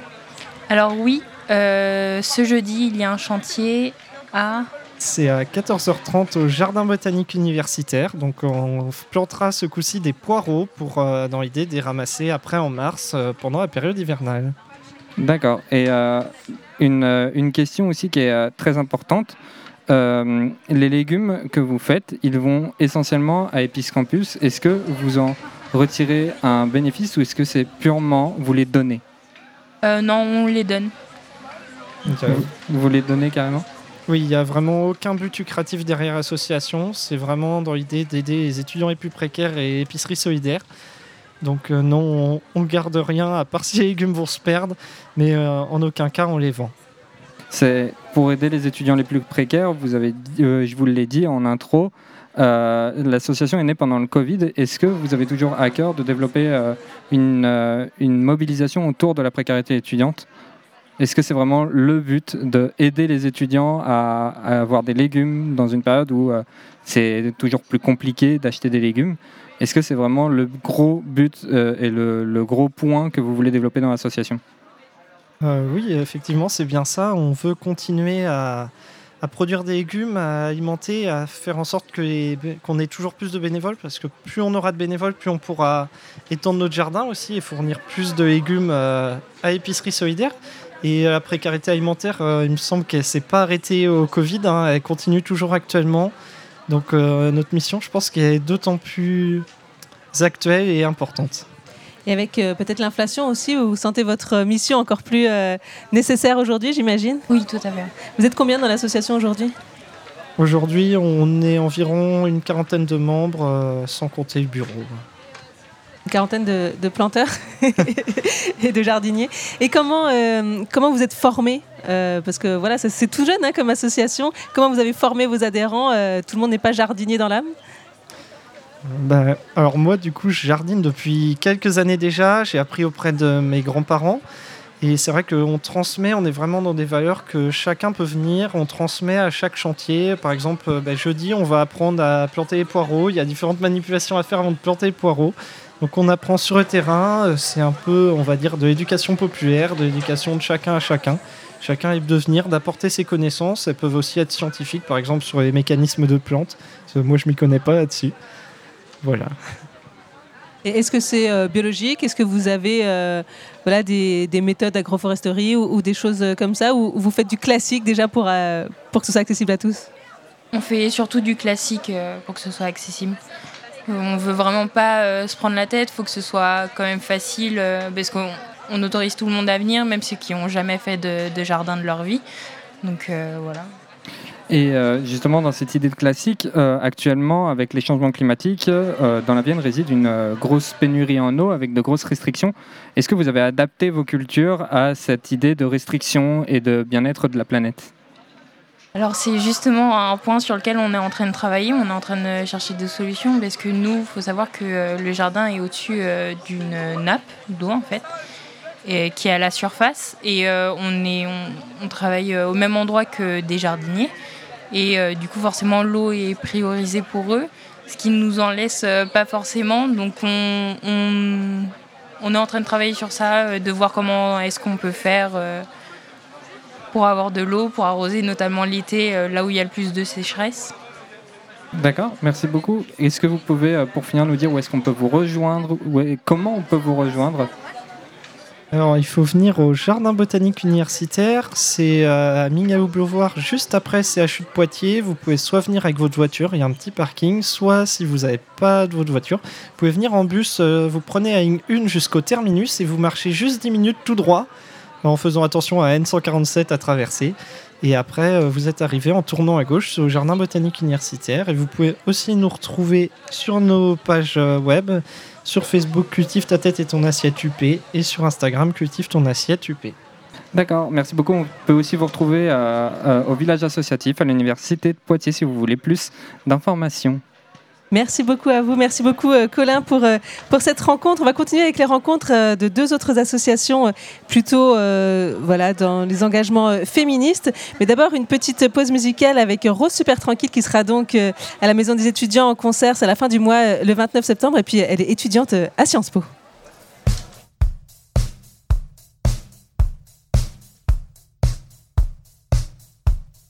Tant pis, ce sera la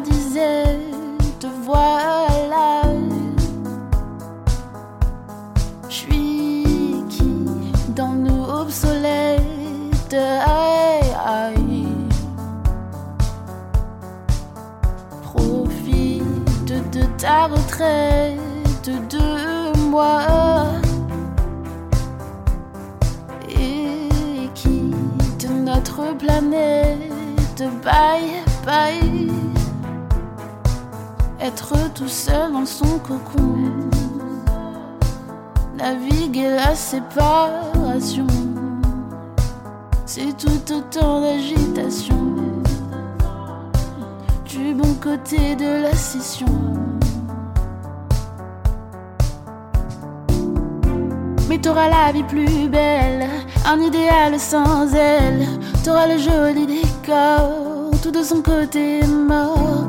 Mais ça c'est juste un détail. Au moins y a plus de corail, plus aucune teinte de fuchsia.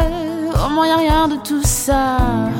Tes illusions cocasses. Un éclair menaçant passe.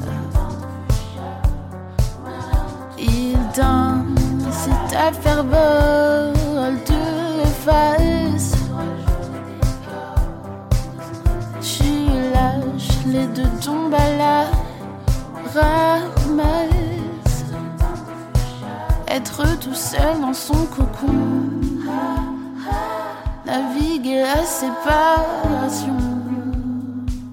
C'est tout autant d'agitation. Du bon côté de la session. Mais qu'est-ce qu'on fait dans ces cas-là?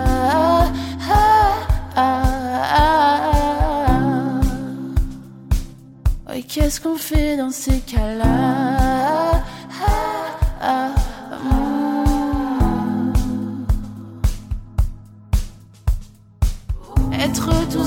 Son cocon. Ah, ah, mais qu'est-ce qu'on fait dans ces cas-là là? Et qu'est-ce qu'on fait dans ces cas-là là? Ah, être tout seul dans son cocon. Ah, mais qu'est-ce qu'on fait dans ces cas-là là? Et qu'est-ce qu'on fait dans ces cas-là? Seul dans son cocon. Naviguer la séparation. C'est tout autant d'agitation. Juste un détail. Du bon côté de la session.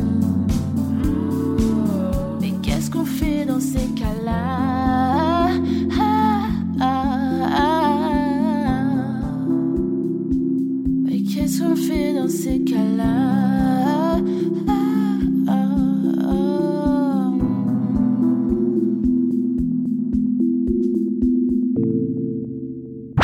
Puissance de professionnel, je dirais.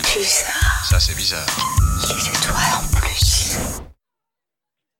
Et nous sommes toujours en direct du village associatif étudiant, euh, donc devant la maison des étudiants. On découvre des associations euh, du campus et je laisse pour ça la parole à Juliette. Bonjour Juliette. Bonjour, euh, bonjour Camille Housset euh, et Lou Fontana. Euh, donc euh, aujourd'hui, vous êtes euh, deux des coprésidentes de l'association Politiquelle dont on va parler aujourd'hui. Bienvenue sur le plateau de Radio Pulsar. Merci. Merci. Pour en dire juste un mot avant de commencer, euh, c'est une association fondée en 2013 euh, et présente dans plusieurs villes de France et notamment Poitiers. Avec Politiquelle, vous travaillez sur la représentation des femmes dans différents milieux comme le professionnel, le culturel ou la politique. Au-delà de ça, vous œuvrez également dans la lutte contre les stéréotypes de genre afin de favoriser une réflexion vectrice d'émancipation. Camille et Lou, donc, euh, comme évoqué à l'instant, vous êtes les coprésidentes de l'association. Pouvez-vous nous en dire un peu plus sur votre rôle au sein de Political Euh, bah, c'est un nouveau rôle vu que bah, l'année dernière on n'était pas euh, coprésidente. Et du coup bah, là on essaye de donner euh, le cap et de lancer un peu l'association qui date seulement de l'année dernière du coup. Et on veut essayer de remettre un rythme. Et en même temps on s'occupe beaucoup de la com et de tout ce qui est projet en attendant qu'il y ait des gens qui arrivent. Ok, très bien. Et du coup, vous nous dites que l'association, elle est assez jeune, mais est-ce que vous savez comment elle a émergé? Pourquoi elle a émergé? Pour répondre à quels besoins surtout? C'était euh, principalement pour répondre aux stéréotypes euh, de genre qui sont dans notre société et euh, bah, en fait lutter contre eux, sensibiliser, faire naître des débats pour bah, faire évoluer les choses et faire en sorte qu'il y ait une égalité femmes-hommes et arrêter tous les stéréotypes de genre. Eh ben, c'est un beau projet que vous portez, Camille et Lou. Et vous concernant plus précisément, comment est-ce que vous avez connu l'association, vous deux? Euh, bah, L'année dernière, je cherchais une association féministe à Poitiers. Et euh, une euh, des coprésidentes qui n'est pas présente, c'est Eliette, avait une coloc qui faisait partie de Sciences Po et qui allait intégrer cette association. Et elle nous en a parlé et du coup, bah, on a décidé de la suivre dedans. Eh ben, on, salue Eliette, hein, du coup. On peut voir que Political aussi est très active sur les réseaux sociaux. Est-ce que vous pouvez nous en dire un peu plus sur le contenu que vous postez? Eh ben, on essaye euh, cette année en tout cas de lancer euh, plus de projets. Euh, on aimerait faire des portraits de femmes. Donc ça s'appelle Un nom, une meuf. Et on présente tout simplement des femmes peu connues et qui ont pourtant fait beaucoup de choses et qui ont beaucoup lutté pour tous les stéréotypes. On essaye de faire aussi des définitions cette année pour expliquer un peu plus les notions clés en fait du combat féministe qui sont très peu connues mine de rien. On essaye euh, de proposer des films, des livres pour euh, que les gens euh, aillent voir aussi de leur côté, se renseignent, se renseignent pardon, eux-mêmes. Et, voilà, tout simplement. Et si on regarde de plus près l'actualité de l'association, on remarque vite que vous êtes très présente dans les écoles, que ce soit de la primaire au lycée, vos interventions en milieu scolaire se multiplient. Pourquoi vous avez choisi ce public en particulier? Euh, parce qu'on pense qu'il faut vraiment euh, impacter euh, les jeunes bah, au plus jeune âge pour planter une petite graine pour qu'on puisse ça mûrisse par eux-mêmes qui prennent. On veut juste leur montrer la voie et qu'après bah, ils s'amènent un chemin de réflexion sur une question qui est très importante et qui peut les aider à, voir autrement les choses. L'éducation, elle fait une, enfin, elle a une part énorme dans euh, la naissance des stéréotypes chez tout le monde. Et en intervenant dès le plus jeune âge, dans, pardon, dans les écoles, justement, on va essayer de leur faire poser des questions, de leur montrer qu'il y a certaines choses qui ne sont pas forcément normales, et en fait, tout simplement pour que eux, ils se posent des questions, fassent des constats et se disent, bah, si j'ai envie d'une poupée alors que je suis un garçon, bah, c'est pas grave, c'est normal et c'est aussi pour moi. Au niveau des métiers aussi, on essaie de le faire pour euh, leur dire qu'ils peuvent faire bah, tout ce qu'ils veulent. C'est très chouette. Et un peu de culture maintenant, avez-vous un livre, un film, un podcast coup de cœur de Political à conseiller à nos auditeurs pour en savoir un peu plus sur la lutte contre le sexisme et la promotion des femmes dans la société? Euh, moi, un podcast, c'était un podcast sur, Pico- euh, sur Picasso. Euh, je ne me souviens plus du titre exact, mais Lou, tu t'en souviens peut-être? Euh, mais en tout cas, c'était un podcast sur Picasso, sur la vie de Picasso et sur en fait comment il traitait ces femmes et sur l'inspiration en fait de ces femmes dans ses œuvres et la violence en fait de toutes ces œuvres euh, qui étaient dépeintes. Et euh, un livre, le dernier, enfin un des derniers que j'ai lu qui m'a vraiment marqué, c'était encore sur Picasso. Ça s'appelle Le Minotaure. Euh, je me souviens plus l'auteur, mais son prénom était Camille. Et voilà, il était vraiment impressionnant et un gros coup de cœur là-dessus. Je rappelle donc que nous sommes en direct sur Radio Pulsar au village des associations avec Political. Et en parlant d'associations, justement, euh, vous arrive-t-il de collaborer avec d'autres associations sur des projets ou événements? Euh, oui, euh, en tout cas, l'année dernière, on collaborait beaucoup avec Soror ou encore Volar à, Sciences Po. Soror a arrêté, donc maintenant, on va essayer surtout avec bah, Volar. On essaye de collaborer surtout avec euh, des cinémas, le TAP, euh, le Dietrich euh, et les associations. On avait fait une collaboration avec Minorité Bruyante et on essayerait, enfin, on voudrait essayer en tout cas de euh, continuer euh, les, les échanges et les partenariats.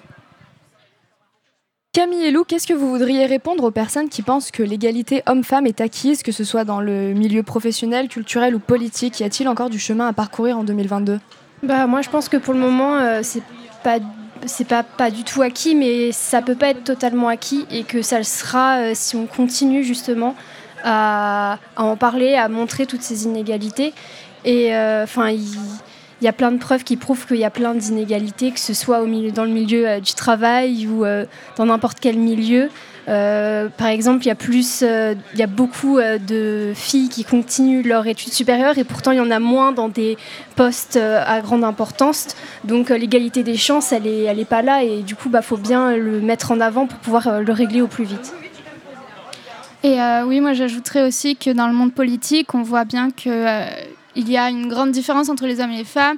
Il y a eu dernièrement beaucoup d'affaires pour des assemblées en conseils municipaux où euh, une mère avait été euh, euh, critiquée, euh, pointée du doigt, euh, appelée par des surnoms euh, affectifs, alors que, parce que c'était une femme et euh, qu'autour d'elle il y avait que des hommes. Et ça montre bien que le combat il est toujours là et qu'il faut continuer à le pointer du doigt et, à défendre ce choix-là. Et nous sommes euh, fin septembre 2022, donc une nouvelle année s'offre à vous. Euh, c'est l'occasion de continuer euh, du coup ce combat que vous portez. Doit-on s'attendre à de nouveaux projets phares en 2023 pour Political Bah, on aimerait bien lancer des interviews, peut-être un podcast, mais surtout des interviews. Donc, on avait pour projet d'interviewer la maire de Poitiers. Pour le moment, on ne sait pas encore si ça va se faire, mais on y pense. Euh, aussi, on aimerait bien euh, du coup euh, essayer de mettre plus en avant notre compte TikTok pour pouvoir faire un autre format de, de communication. Puis continuer aussi le projet dans les écoles qui nous tient vraiment à cœur Et voilà, tu fais autre chose, Camille? Et aussi continuer, on avait un projet avec la Maison des adolescents qu'on aimerait vraiment reprendre sur le thème de la représentation. Donc à reprendre, en tout cas, on espère pouvoir continuer. Eh bien, nous arrivons à la fin de cette interview consacrée à l'association Politiquelle. Avez-vous un dernier message à faire passer à toutes celles et ceux qui nous écoutent aujourd'hui? Euh, bah, si ça vous intéresse, si on vous a donné envie de venir, n'hésitez pas à nous rejoindre parce qu'on est peu pour le moment et on attend que ça, d'être plus. Eh bien, que dire de plus, mis à part euh, merci et Lou, euh, merci Camille et Lou, pour toutes ces réponses qui nous ont permis d'en apprendre un peu plus sur Politiquelle. Et puis, bah, euh, merci pour votre présence. Merci. à vous. Merci à toi Juliette euh, pour cette belle rencontre euh, effectivement avec euh, l'association euh, Politiquelle et puis euh, bravo pour cette première interview puisque euh, Radio Pulsar c'est aussi une radio où l'on apprend euh, à faire de la radio, à faire euh, du journalisme. Donc euh, je laisse la place maintenant à, à un autre de nos bénévoles qui est euh, Gabin euh, qui animera bientôt l'émission euh, Olaïmonadou sur les porteurs et, porteuses de projets. Bonjour Gabin. Bonjour, bonjour. Et tu nous présentes aujourd'hui une nouvelle association également qui sont les oratrices. Eh oui, on est toujours euh, au village associatif de l'Université de Poitiers. Donc on est aujourd'hui avec euh, Elsa qui est de l'association des oratrices. Bonjour.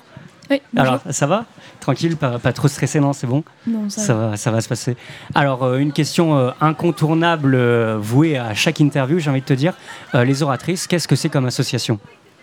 Alors, les oratrices, c'est une association qui est née à Sciences Po à la base et qui fait des petits stages de sensibilisation à la prise de parole pour les femmes et les minorités de genre.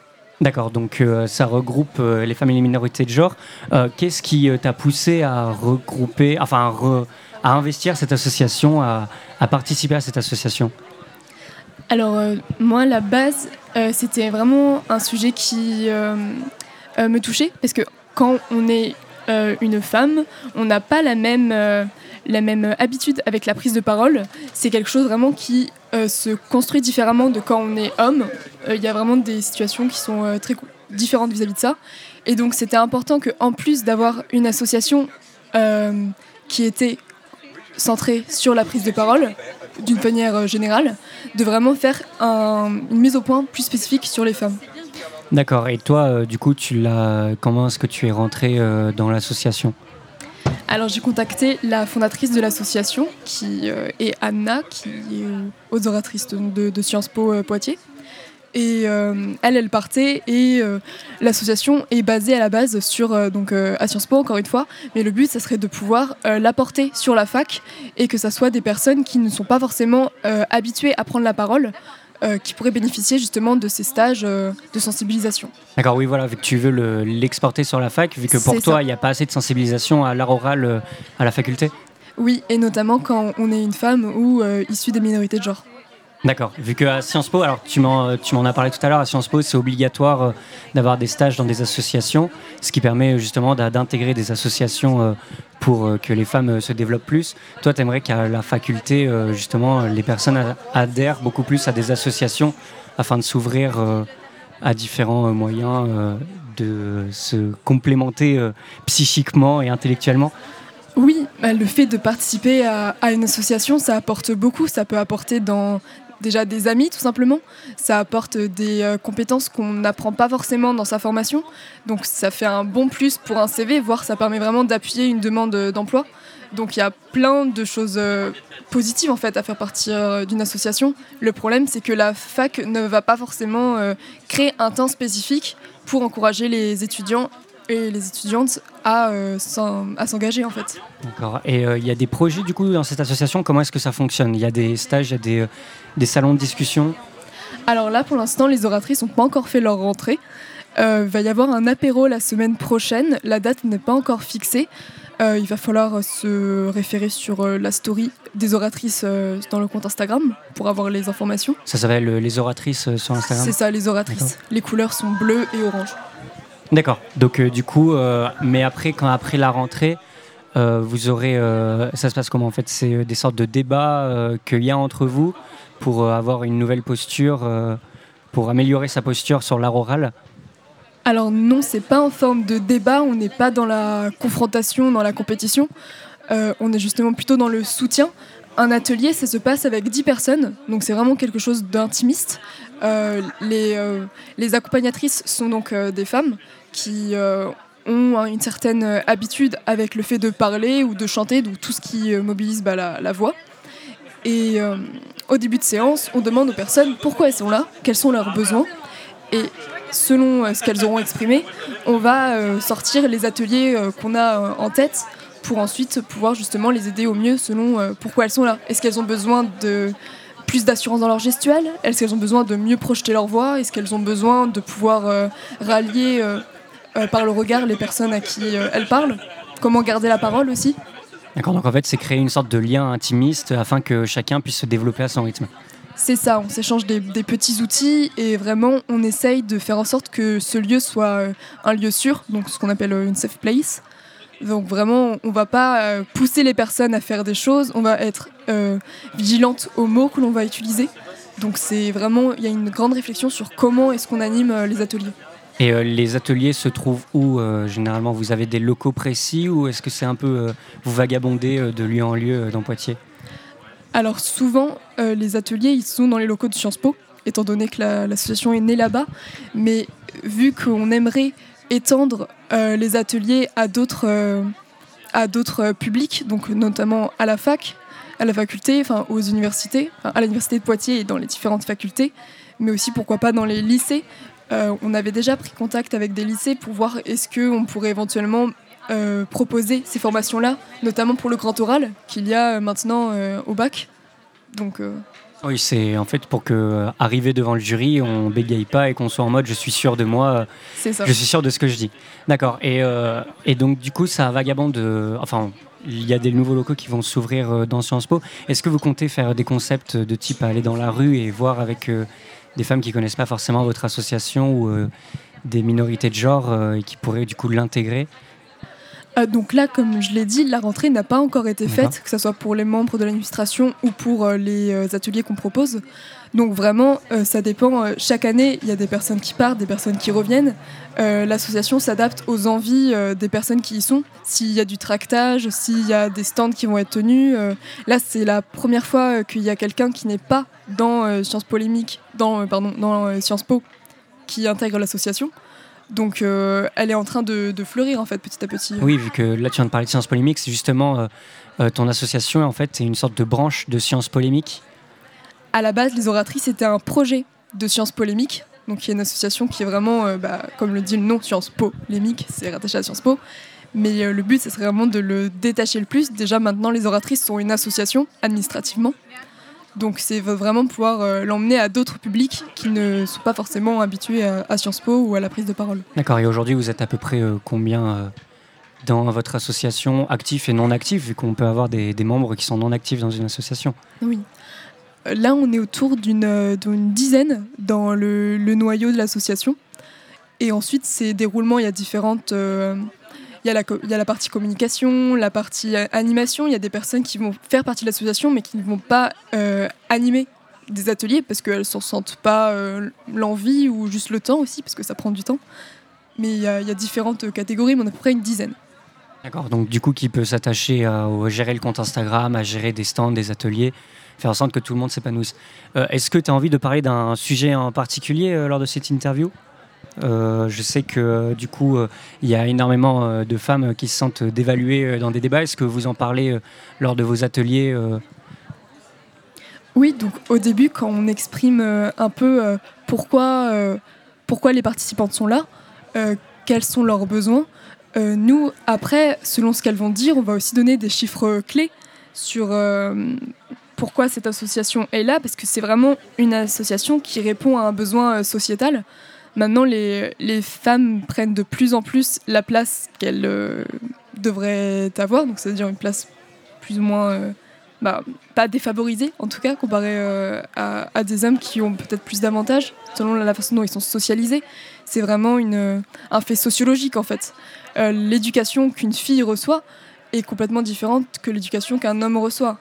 Et on le voit très bien, par exemple à la fac, euh, dans les matières euh, scientifiques, il y aura davantage d'hommes que de femmes. Dans les matières littéraires, il y a davantage euh, de femmes que d'hommes. Et donc ça ça divise en fait déjà les, parcours de vie. Donc c'est un sujet qui est vraiment crucial.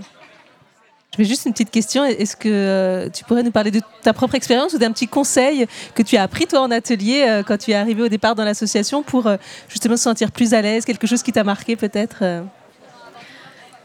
Alors moi j'ai pas pu encore euh, animer ou, euh, être euh, membre d'un atelier. Moi je suis animatrice dans une autre association qui fait que j'ai pu avoir cette aisance-là pour justement réfléchir à comment est-ce que quels mots j'utilise, comment je vais proposer une activité à des personnes pour pas les brusquer, mais en même temps pouvoir essayer d'étendre leur zone de confort.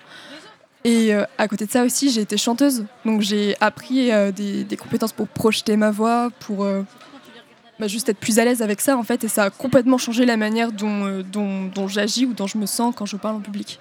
Donc c'était vraiment chouette.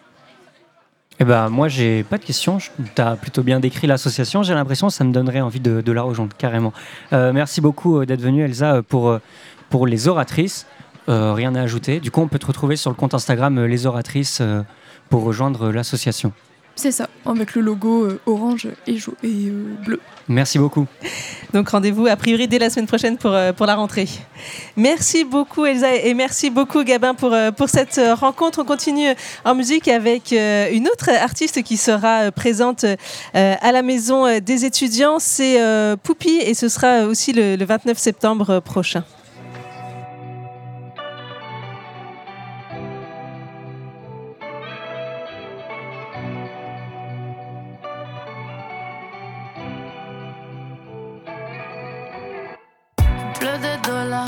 Toute l'année, où les trouver?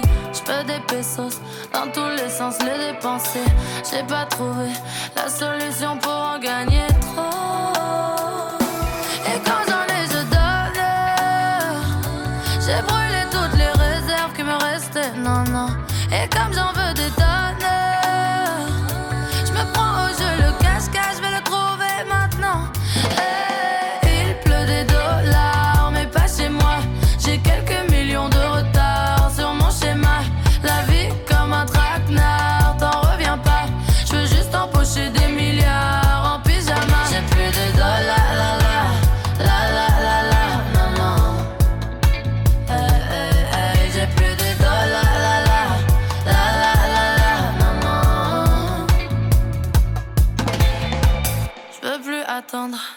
chez moi, faut que je descende.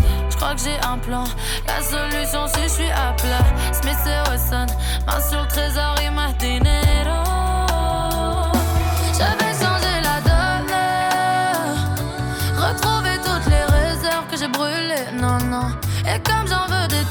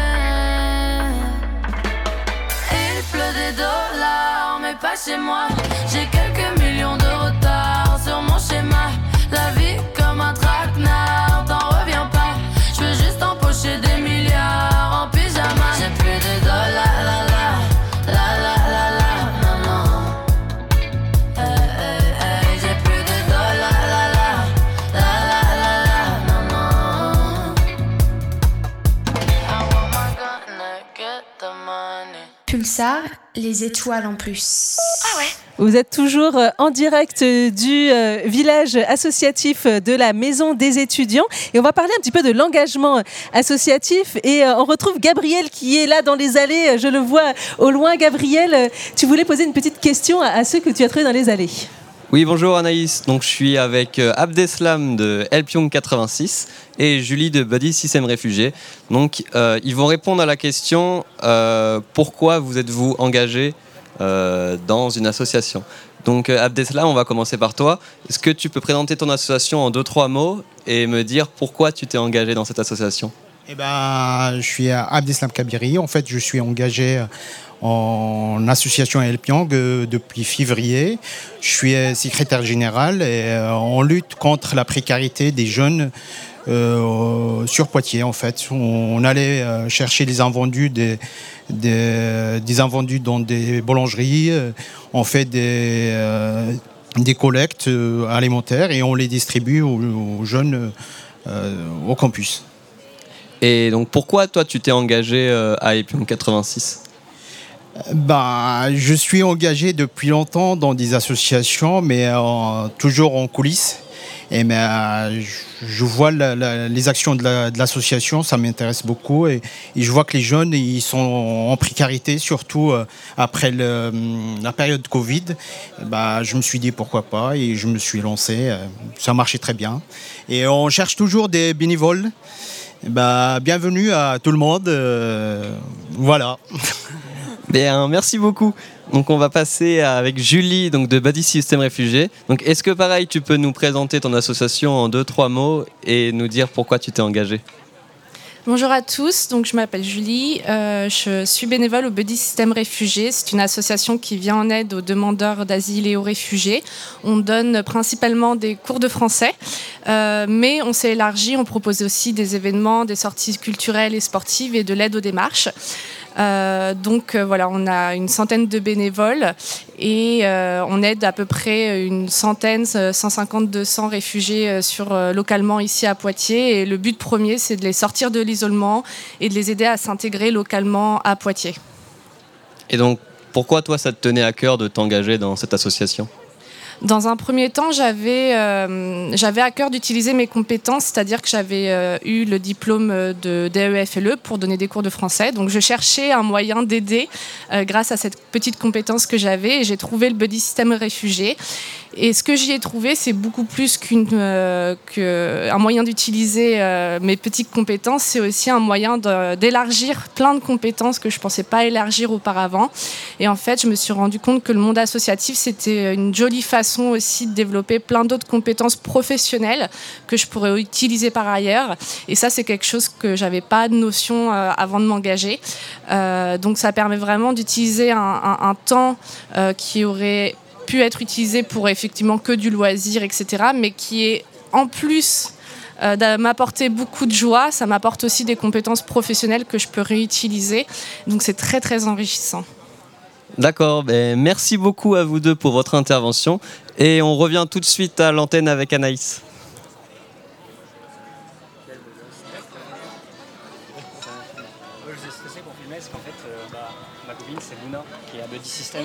Et du coup, bah, je lui envoie la vidéo.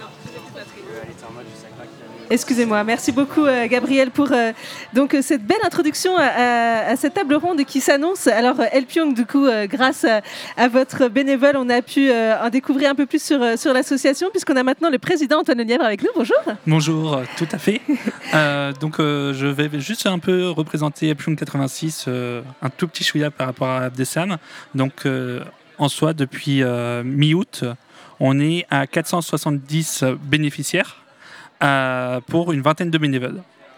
Donc euh, voilà ce que je peux vous dire. Après, Abdeslam a, déjà tout dit. Merci beaucoup. Alors l'idée, effectivement, ça va être de parler de, la mobilisation, euh, de l'engagement associatif. On a aussi autour de cette table donc l'aumônerie catholique avec l'un de ses bénévoles également, Dimitri Cantrel. Bonjour. Bonjour. Est-ce que vous pouvez nous présenter en quelques mots euh, l'aumônerie catholique des oui, étudiants bien sûr. Alors, on est euh, une aumônerie donc catholique euh, pour les étudiants de Poitiers. On se retrouve tous les mercredis à Saint-Porcher, donc dans le centre-ville. on a trois temps principaux. On a d'abord la messe, donc un temps assez spirituel, ou bien une louange ou autre. un temps de repas qui est préparé par les étudiants, donc bah, on essaye de les motiver pour, pour qu'ils préparent. Et après, une soirée sur un thème, donc vraiment, ça peut être très varié d'un film à une soirée réflexion sur euh, des sujets d'actualité euh, ou des soirées euh, très bibliques catholiques. Il y a vraiment de, tout. Merci beaucoup Adrien Domino, donc président de la Bourse AD. Bonjour. Bonjour, donc une, association qui promeut le jeu. Tout à fait. L'association La Boursadée est située sur le campus de l'université. On propose des soirées jeux tous les lundis soirs où on fait du jeu de rôle à la résidence Descartes et un mercredi par mois on fait du jeu de société à la maison des étudiants. Toutes les activités sont gratuites et ouvertes à tout le monde. Et puis euh, Yann Le Pingar est là pour représenter une association de prévention. Vous voyez comme la richesse associative de l'université à l'université de Poitiers. Donc c'est Equinox. Bonjour. Bonjour, euh, tout à fait. Donc le collectif Equinox, qui est un collectif de prévention et de réduction des risques en milieu festif. Euh, on intervient sur tout type d'événements festifs, euh, aussi bien les concerts et les festivals que les soirées étudiantes. Et on est nous aussi basé à la maison des étudiants de Poitiers. Merci beaucoup à, tous les quatre pour cette euh, introduction. Alors là, on entendait euh, sur, euh, dans les allées là, les, personnes qui s'investissent euh, dans les associations. Euh, Peut-être petit retour en arrière de ces deux euh, années passées. On sait qu'elles ont été difficiles pour les associations. Est-ce que ça a été le cas pour vous? Est-ce que vous avez perdu des bénévoles? Est-ce que vous avez perdu un petit peu vos activités? Racontez-nous comment ça s'est passé pour vous. Qui veut commencer? Peut-être Elpion 86. Oui, voilà. Donc, nous, il faut savoir qu'on a été créé juste après le Covid. Euh, ce que je remarque en tant, de béné- en, tant, ouais, en tant que bénévole et avec les autres bénévoles, c'est qu'il y a vraiment un turnover par rapport aux années étudiantes aussi, euh, où pour le coup, bah, on n'a pas du tout les mêmes étudiants bénévoles de l'année dernière. On commençait tout juste nos distributions après Covid. Et euh, il faut savoir se renouveler le parc. le nombre de bénévoles derrière, faut qu'ils suivent. Au niveau de la bourse AD, oui. Côté Boursadé, donc on a accueilli le, le Covid euh, et les confinements euh, en tant que geek euh, avec euh, une certaine joie. non, mais sinon côté associatif, ouais, c'était un vrai, euh, c'était un vrai défi parce qu'en effet les locaux euh, disponibles ne le sont plus. euh, Il n'y a plus trop de lieux de rassemblement. On a fait preuve de beaucoup de souplesse. On a numérisé l'intégralité de l'activité de l'association en fait. On s'est retrouvé sur Discord, sur Internet, euh, sur des sites pour continuer à échanger, discuter. Le but c'était vraiment de maintenir le lien avec les bénévoles et avec le public euh, pour euh, continuer les activités et justement ne pas perdre ce fil directeur qui euh, crée l'engagement et crée aussi l'existence de l'association. Dimitri Cantrel. Alors nous, c'est une vieille association et c'est vrai que le Covid bah, a complètement arrêté l'aumônerie parce que bah, le but c'était de rencontrer les jeunes sur place. Alors même s'il y avait des rencontres quand même en ligne, l'aumônerie avait vraiment perdu le souffle et à la rentrée dernière, donc en, en 2021, euh, il y a vraiment eu un renouveau de l'aumônerie et toute l'année, on a fait une démarche de réflexion pour véritablement refonder l'aumônerie euh, pour euh, cette année, pour euh, vraiment euh, repartir sur de nouvelles bases avec de nouveaux objectifs. Et donc euh, c'est vrai que le Covid a vraiment marqué un, changement et un tournant chez nous à l'aumônerie. Alors Equinox, forcément, euh, prévention euh, en milieu festif. Alors le milieu festif pendant le Covid, c'était pas vraiment ça.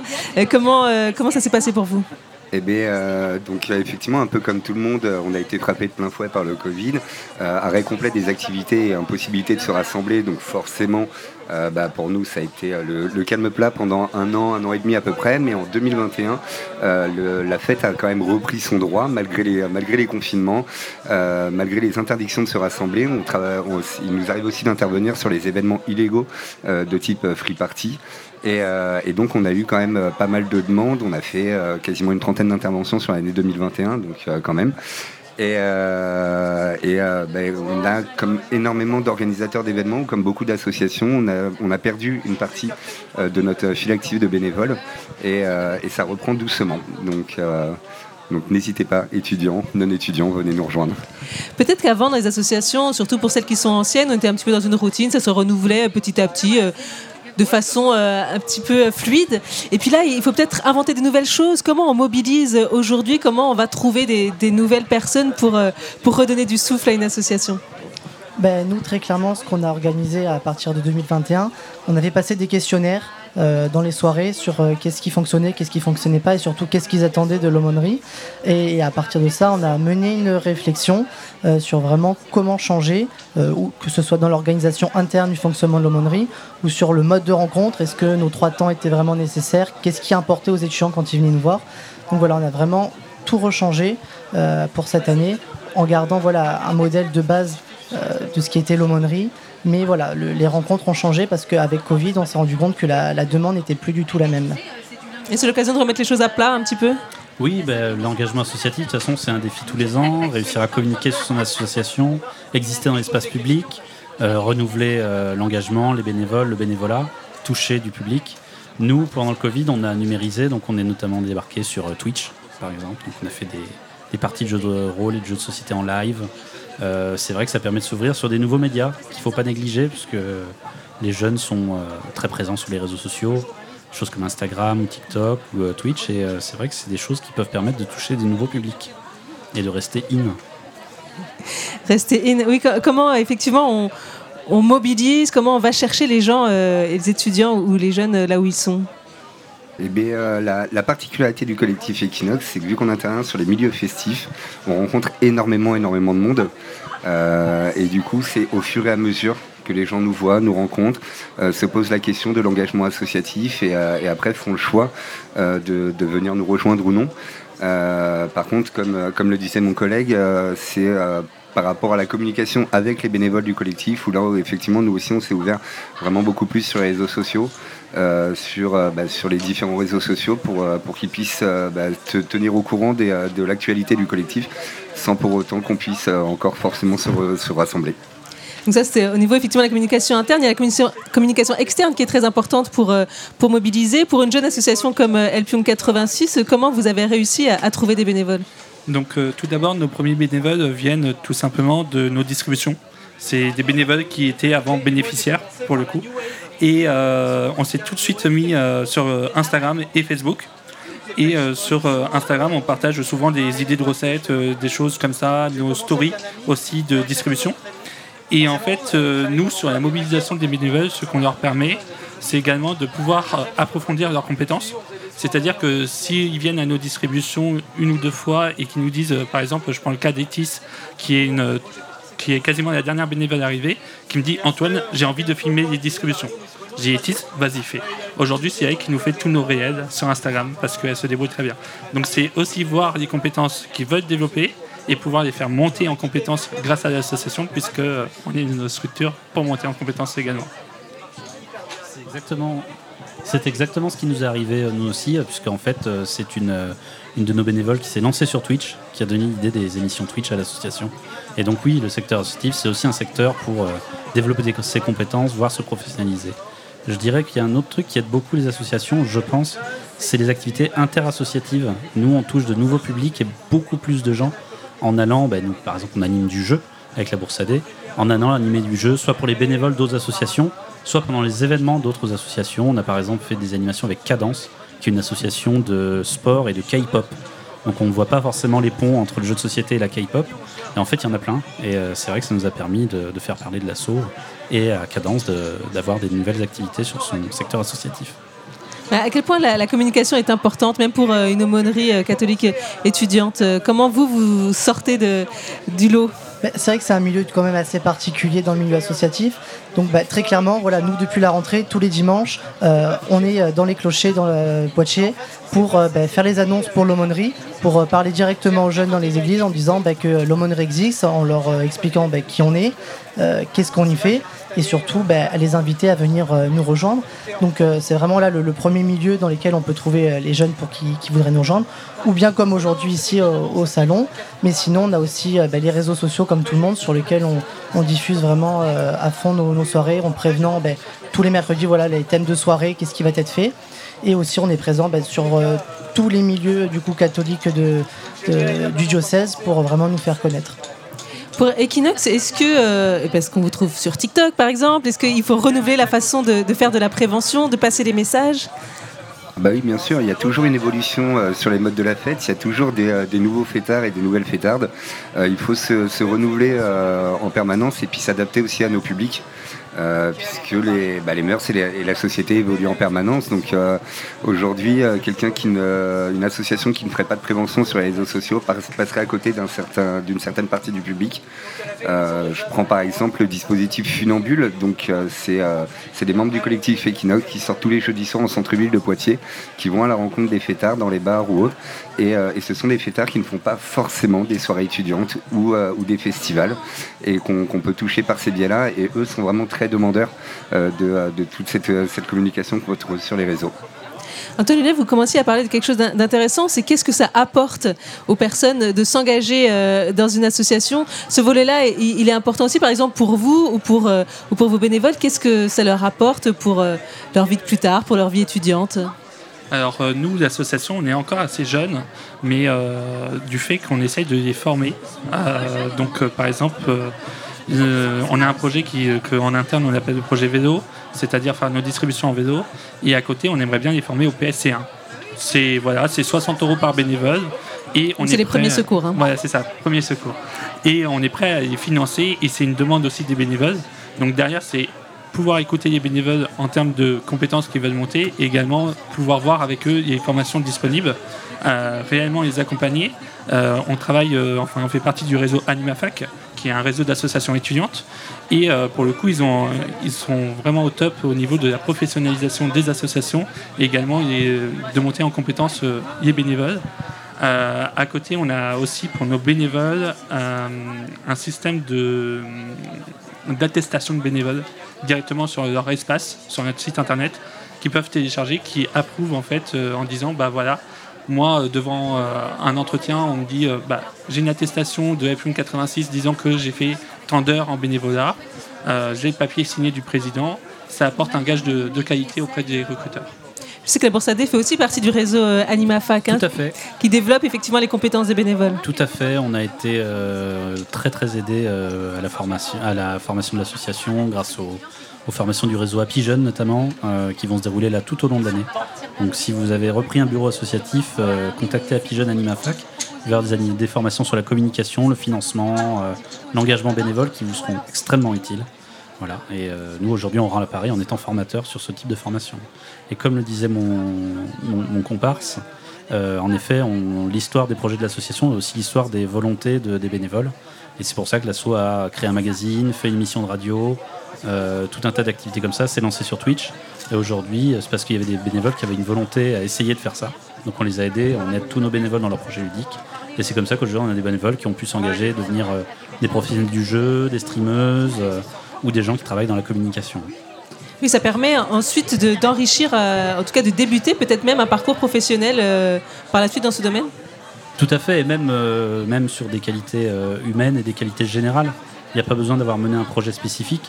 Nous, au sein de l'association, on accueille aussi des, étudiants qui parfois euh, vont découvrir leurs premières activités de groupe euh, en autonomie, on va dire, euh, en dehors de, leur cadre familial, et vont développer les qualités humaines de prise de parole en public, se mettre à l'aise, réussir à pouvoir tenir un discours, parler avec un interlocuteur qu'ils ne connaissent pas. Et grâce au jeu, au jeu de rôle notamment par exemple, on les aide à être bah, plus à l'aise en entretien d'embauche ou en présentation générale. Et c'est vraiment quelque chose qui leur permet de, grandir en tant que personne pour le futur. Au sein de l'aumônerie, vous disiez que vous, vous- vous aviez des moments de débat. Est-ce que justement ce côté euh, peut-être euh, éveil à la citoyenneté euh, permet de, de grandir aussi euh, grâce au milieu associatif? Ah oui, bien sûr. Euh, c'est vrai quand on, moi je suis arrivé, euh, j'étais vraiment pas du tout dans le milieu catholique depuis très longtemps. Et euh, je suis, quand je suis arrivé à Poitiers, euh, je suis revenu de suite. Et euh, on m'a proposé de d'intégrer en tant que bénévole euh, l'association. Donc je m'occupais de la vie matérielle l'année dernière. Et euh, c'est quelque chose que j'avais jamais fait du tout. Et bah, préparer les soirées, donc ça veut dire se renseigner, s'informer et se former tout simplement. Et c'est vrai que toute l'année j'ai appris chaque rencontre beaucoup même des autres parce que ben, on travaille un peu tous ensemble pour l'association et euh, je pensais vraiment pas être capable d'organiser des soirées ou même des, week-ends entiers comme j'ai pu le faire en, septembre et finalement bah, fin d'année euh, on a réussi donc c'est euh, assez valorisant même euh, de se dire bah, été capable finalement de le faire et euh, sur un CV c'est toujours assez valorisé. Yann Pingard, j'imagine que vous, le côté formation est très important également. On ne peut pas dire n'importe quoi quand on va faire de la prévention. C'est quand même une question de santé. Oui, oui, bien sûr. Euh, on, on forme énormément les bénévoles tout au long de l'année. Là, par exemple, dans un mois, on a carrément un week-end complet de formation où on a réservé un, un gîte pour euh, développer les compétences psychosociales de tout le monde. Euh, L'idée, c'est aussi de, de voir avec, euh, avec les gens les besoins et les demandes qui, elles aussi, évoluent comme évolue la fête. Euh, c'est ce qui ressort le plus souvent, c'est de la bienveillance, c'est l'empowerment, c'est mettre en place différentes choses, mais on accueille euh, par exemple tous les ans, on accueille des UEO, donc unités d'enseignement d'ouverture, des étudiants de l'université de Poitiers qui souhaitent découvrir le monde associatif et qui euh, le font par le biais du collectif, euh, qui eux seront formés au PSC1 et à, et à tous les premiers principes de prévention, à voir après avec eux ce qu'ils souhaitent développer. Juste pour qu'on se rende compte, on va refaire un petit tour de table. Combien de, combien de bénévoles euh, vous accueillez aujourd'hui et un peu quels sont les, types de profils hein, qui, euh, qui rejoignent euh, vos différentes associations? On va commencer par vous, Elpion 86. Donc nous, actuellement, on est une vingtaine de bénévoles. On en a 10 en attente, puisqu'on a un parcours d'intégration assez complet pour justement voir si ça leur plaît ou pas euh, le milieu associatif en termes de distribution. Euh, et pour le coup, euh, nous, le profil, c'est en majorité des étudiantes et des étudiants. On a aussi des profils de, de jeunes qui ne sont plus en études, mais qui euh, ont été dans des situations de précarité ou qui sont sensibles à cette cause, qui euh, nous contactent aujourd'hui pour rejoindre l'association. Pour la monnerie? Alors nous, on est 7 étudiants responsables et on a 4 adultes pour euh, encadrer qui sont envoyés par le diocèse. Donc, euh, mais on gère voilà, après des groupes de 20 à 50 personnes selon les soirées. Mais voilà, on est toujours un noyau de 7 étudiants, 7-8 selon les années ou les charismes. Donc on peut participer aux soirées sans être euh, adhérent Bien euh, sûr, au contraire. Selon les, les soirées, on, on cherche justement des gens qui, même si on n'est pas responsable, on propose aux étudiants du coup de s'investir pour les soirées. Et à la Bourse AD On a euh, à l'heure actuelle 12 bénévoles euh, réguliers qui sont là pour assurer les soirées jeux le lundi, euh, les soirées à la maison des étudiants aussi, en jeu de société une fois par mois. Et on a des gens qui aident de temps en temps. C'est des profils variés, on a beaucoup d'étudiants bien sûr. On a aussi des personnes plus dans la trentaine, etc., qui bah, du coup sont restées sur Poitiers, ont apprécié leur engagement associatif ou apprécient le loisir. Et du coup, font le choix de consacrer un peu de temps à l'association et au fait de, présenter le jeu au, grand public. Et enfin Equinox? Eh bien, pour nous, c'est encore une fois un peu particulier. On a une, euh, une envergure régionale, donc toute la Nouvelle-Aquitaine, la plus grande région de France. Euh, du coup, on a vraiment des, des types de profils complètement variés, avec tous cette, euh, cette même passion euh, que la fête soit et reste belle. C'est ça pour nous le plus important. Euh, si je reprends les chiffres de cette année, on doit être à une cinquantaine de bénévoles, mais on fonctionne avec un noyau dur d'une dizaine, une quinzaine de personnes euh, qui sont là et qui nous suivent tout au long de l'année. Euh, cette table ronde touche presque à sa fin. Juste, euh, eh bien, peut-être donner vos prochains rendez-vous, euh, comment, comment on vous rejoint. Maintenant que vous nous avez donné envie de, nous engager, ben, on fait le tour dans, l'autre sens. On commence par vous, Yann Lepingard. Alors pour nous rejoindre, bah, on peut se retrouver sur les réseaux sociaux, notamment sur euh, Facebook, Equinox Prévention ou sur Instagram. On a aussi un site internet et, un stand ici même où on peut nous recroiser aussi tous les jeudis soirs en centre-ville de Poitiers. Je pense que c'est le plus simple. Et un prochain rendez-vous euh, à venir Euh, ben, on sera par exemple sur la soirée euh, Campus Sonore le 29, euh, 29 septembre à 20h30 à la Maison des étudiants. Le concert de, de Poupie qu'on entendait euh, juste avant. La Bourse AD, où est-ce qu'on vous retrouve Vous pouvez retrouver la Bourse AD sur Discord, sur Instagram et sur Facebook en cherchant la Bourse AD, tout simplement. Et sinon, pour le prochain rendez-vous, sachez que ce week-end à la Maison des étudiants, du 23 au 25 euh, septembre, vous pourrez assister au Festival d'Ultavia. C'est le grand festival de jeux de Poitiers où vous pourrez trouver tout le secteur ludique. Trois jours de jeux non-stop, entièrement gratuits, entièrement ouverts à tout le monde. Avec, euh, Non-stop, même la nuit, hein, il, faut, oui, il faut le dire. oui, tout est possible. Tout est Voilà, a, possible. voilà, une buvette végétalienne, un- une safe zone, une quiet zone, on a tout. Donc c'est rendez-vous ce week-end, hein, surtout ne Tout pas rater Ultavia, l'aumônerie catholique, prochain rendez-vous et puis comment on vous retrouve? Eh bien, prochain rendez-vous ce mercredi 21 à Saint-Porchard, donc dans le centre-ville à partir de 19h. Et pour nous retrouver, nous avons donc nos réseaux Facebook, Instagram, en tapant euh, Educato86 ou Aumônerie étudiante euh, 86. Et bien aussi ici, on a un stand, le, le numéro 12, donc on est là jusqu'à 21h. Donc euh, si vous n'êtes pas encore venu, bah, venez. Et enfin, on termine avec vous, euh, Antoine Lelièvre, pour Helpum 86. Donc peut-être euh, prochaine distribution euh, pour euh, les bénéficiaires ou euh, des personnes qui voudraient s'engager. Voilà, donc euh, pour les bénéficiaires ou ceux qui souhaitent euh, s'engager, on a des distributions 6 jours sur 7, sauf le lundi, euh, au niveau de l'arrêt de bus de la cité Descartes, de 21h55 à 22h15. Et euh, vous pouvez nous retrouver sur nos réseaux sociaux, donc Facebook, Twitter, LinkedIn, Instagram euh, et TikTok, ou sur notre site internet plume86.fr.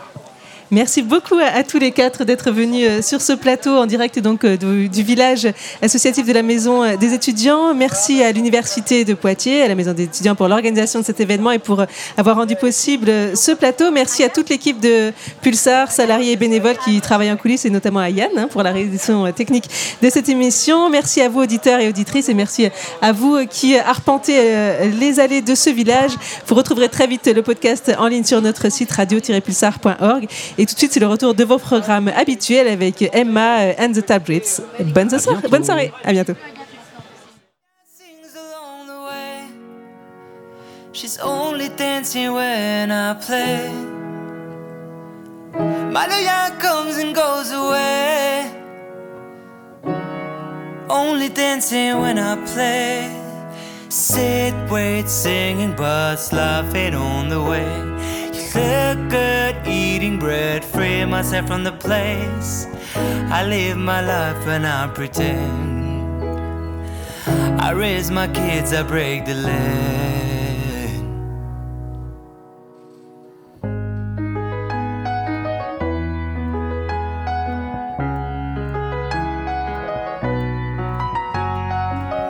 I met a girl, she lives in a tree. Picking fruits, living a dream. Never mind, she goes away, running with a smile. Telling me that it's the way that people say goodbye. Malaya sings along the way. She's only dancing when I play.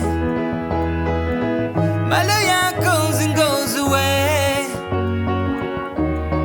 Only dancing when I play.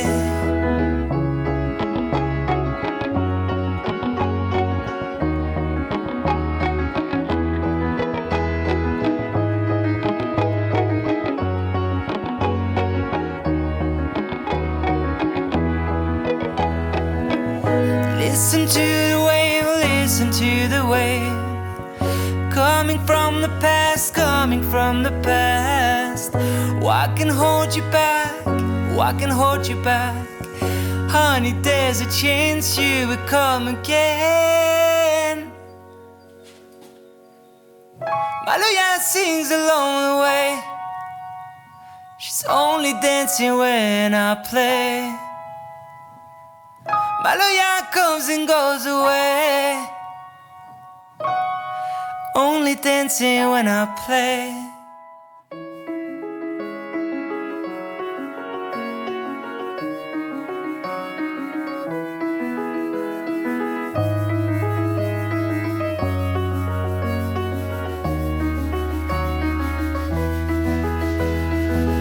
Maloya sings when I play. Malaya comes and goes away. Only dancing when I play. I guess you know what you live for. Take a chance again, anyhow. I guess you know what you live for. In any place, but not anyone.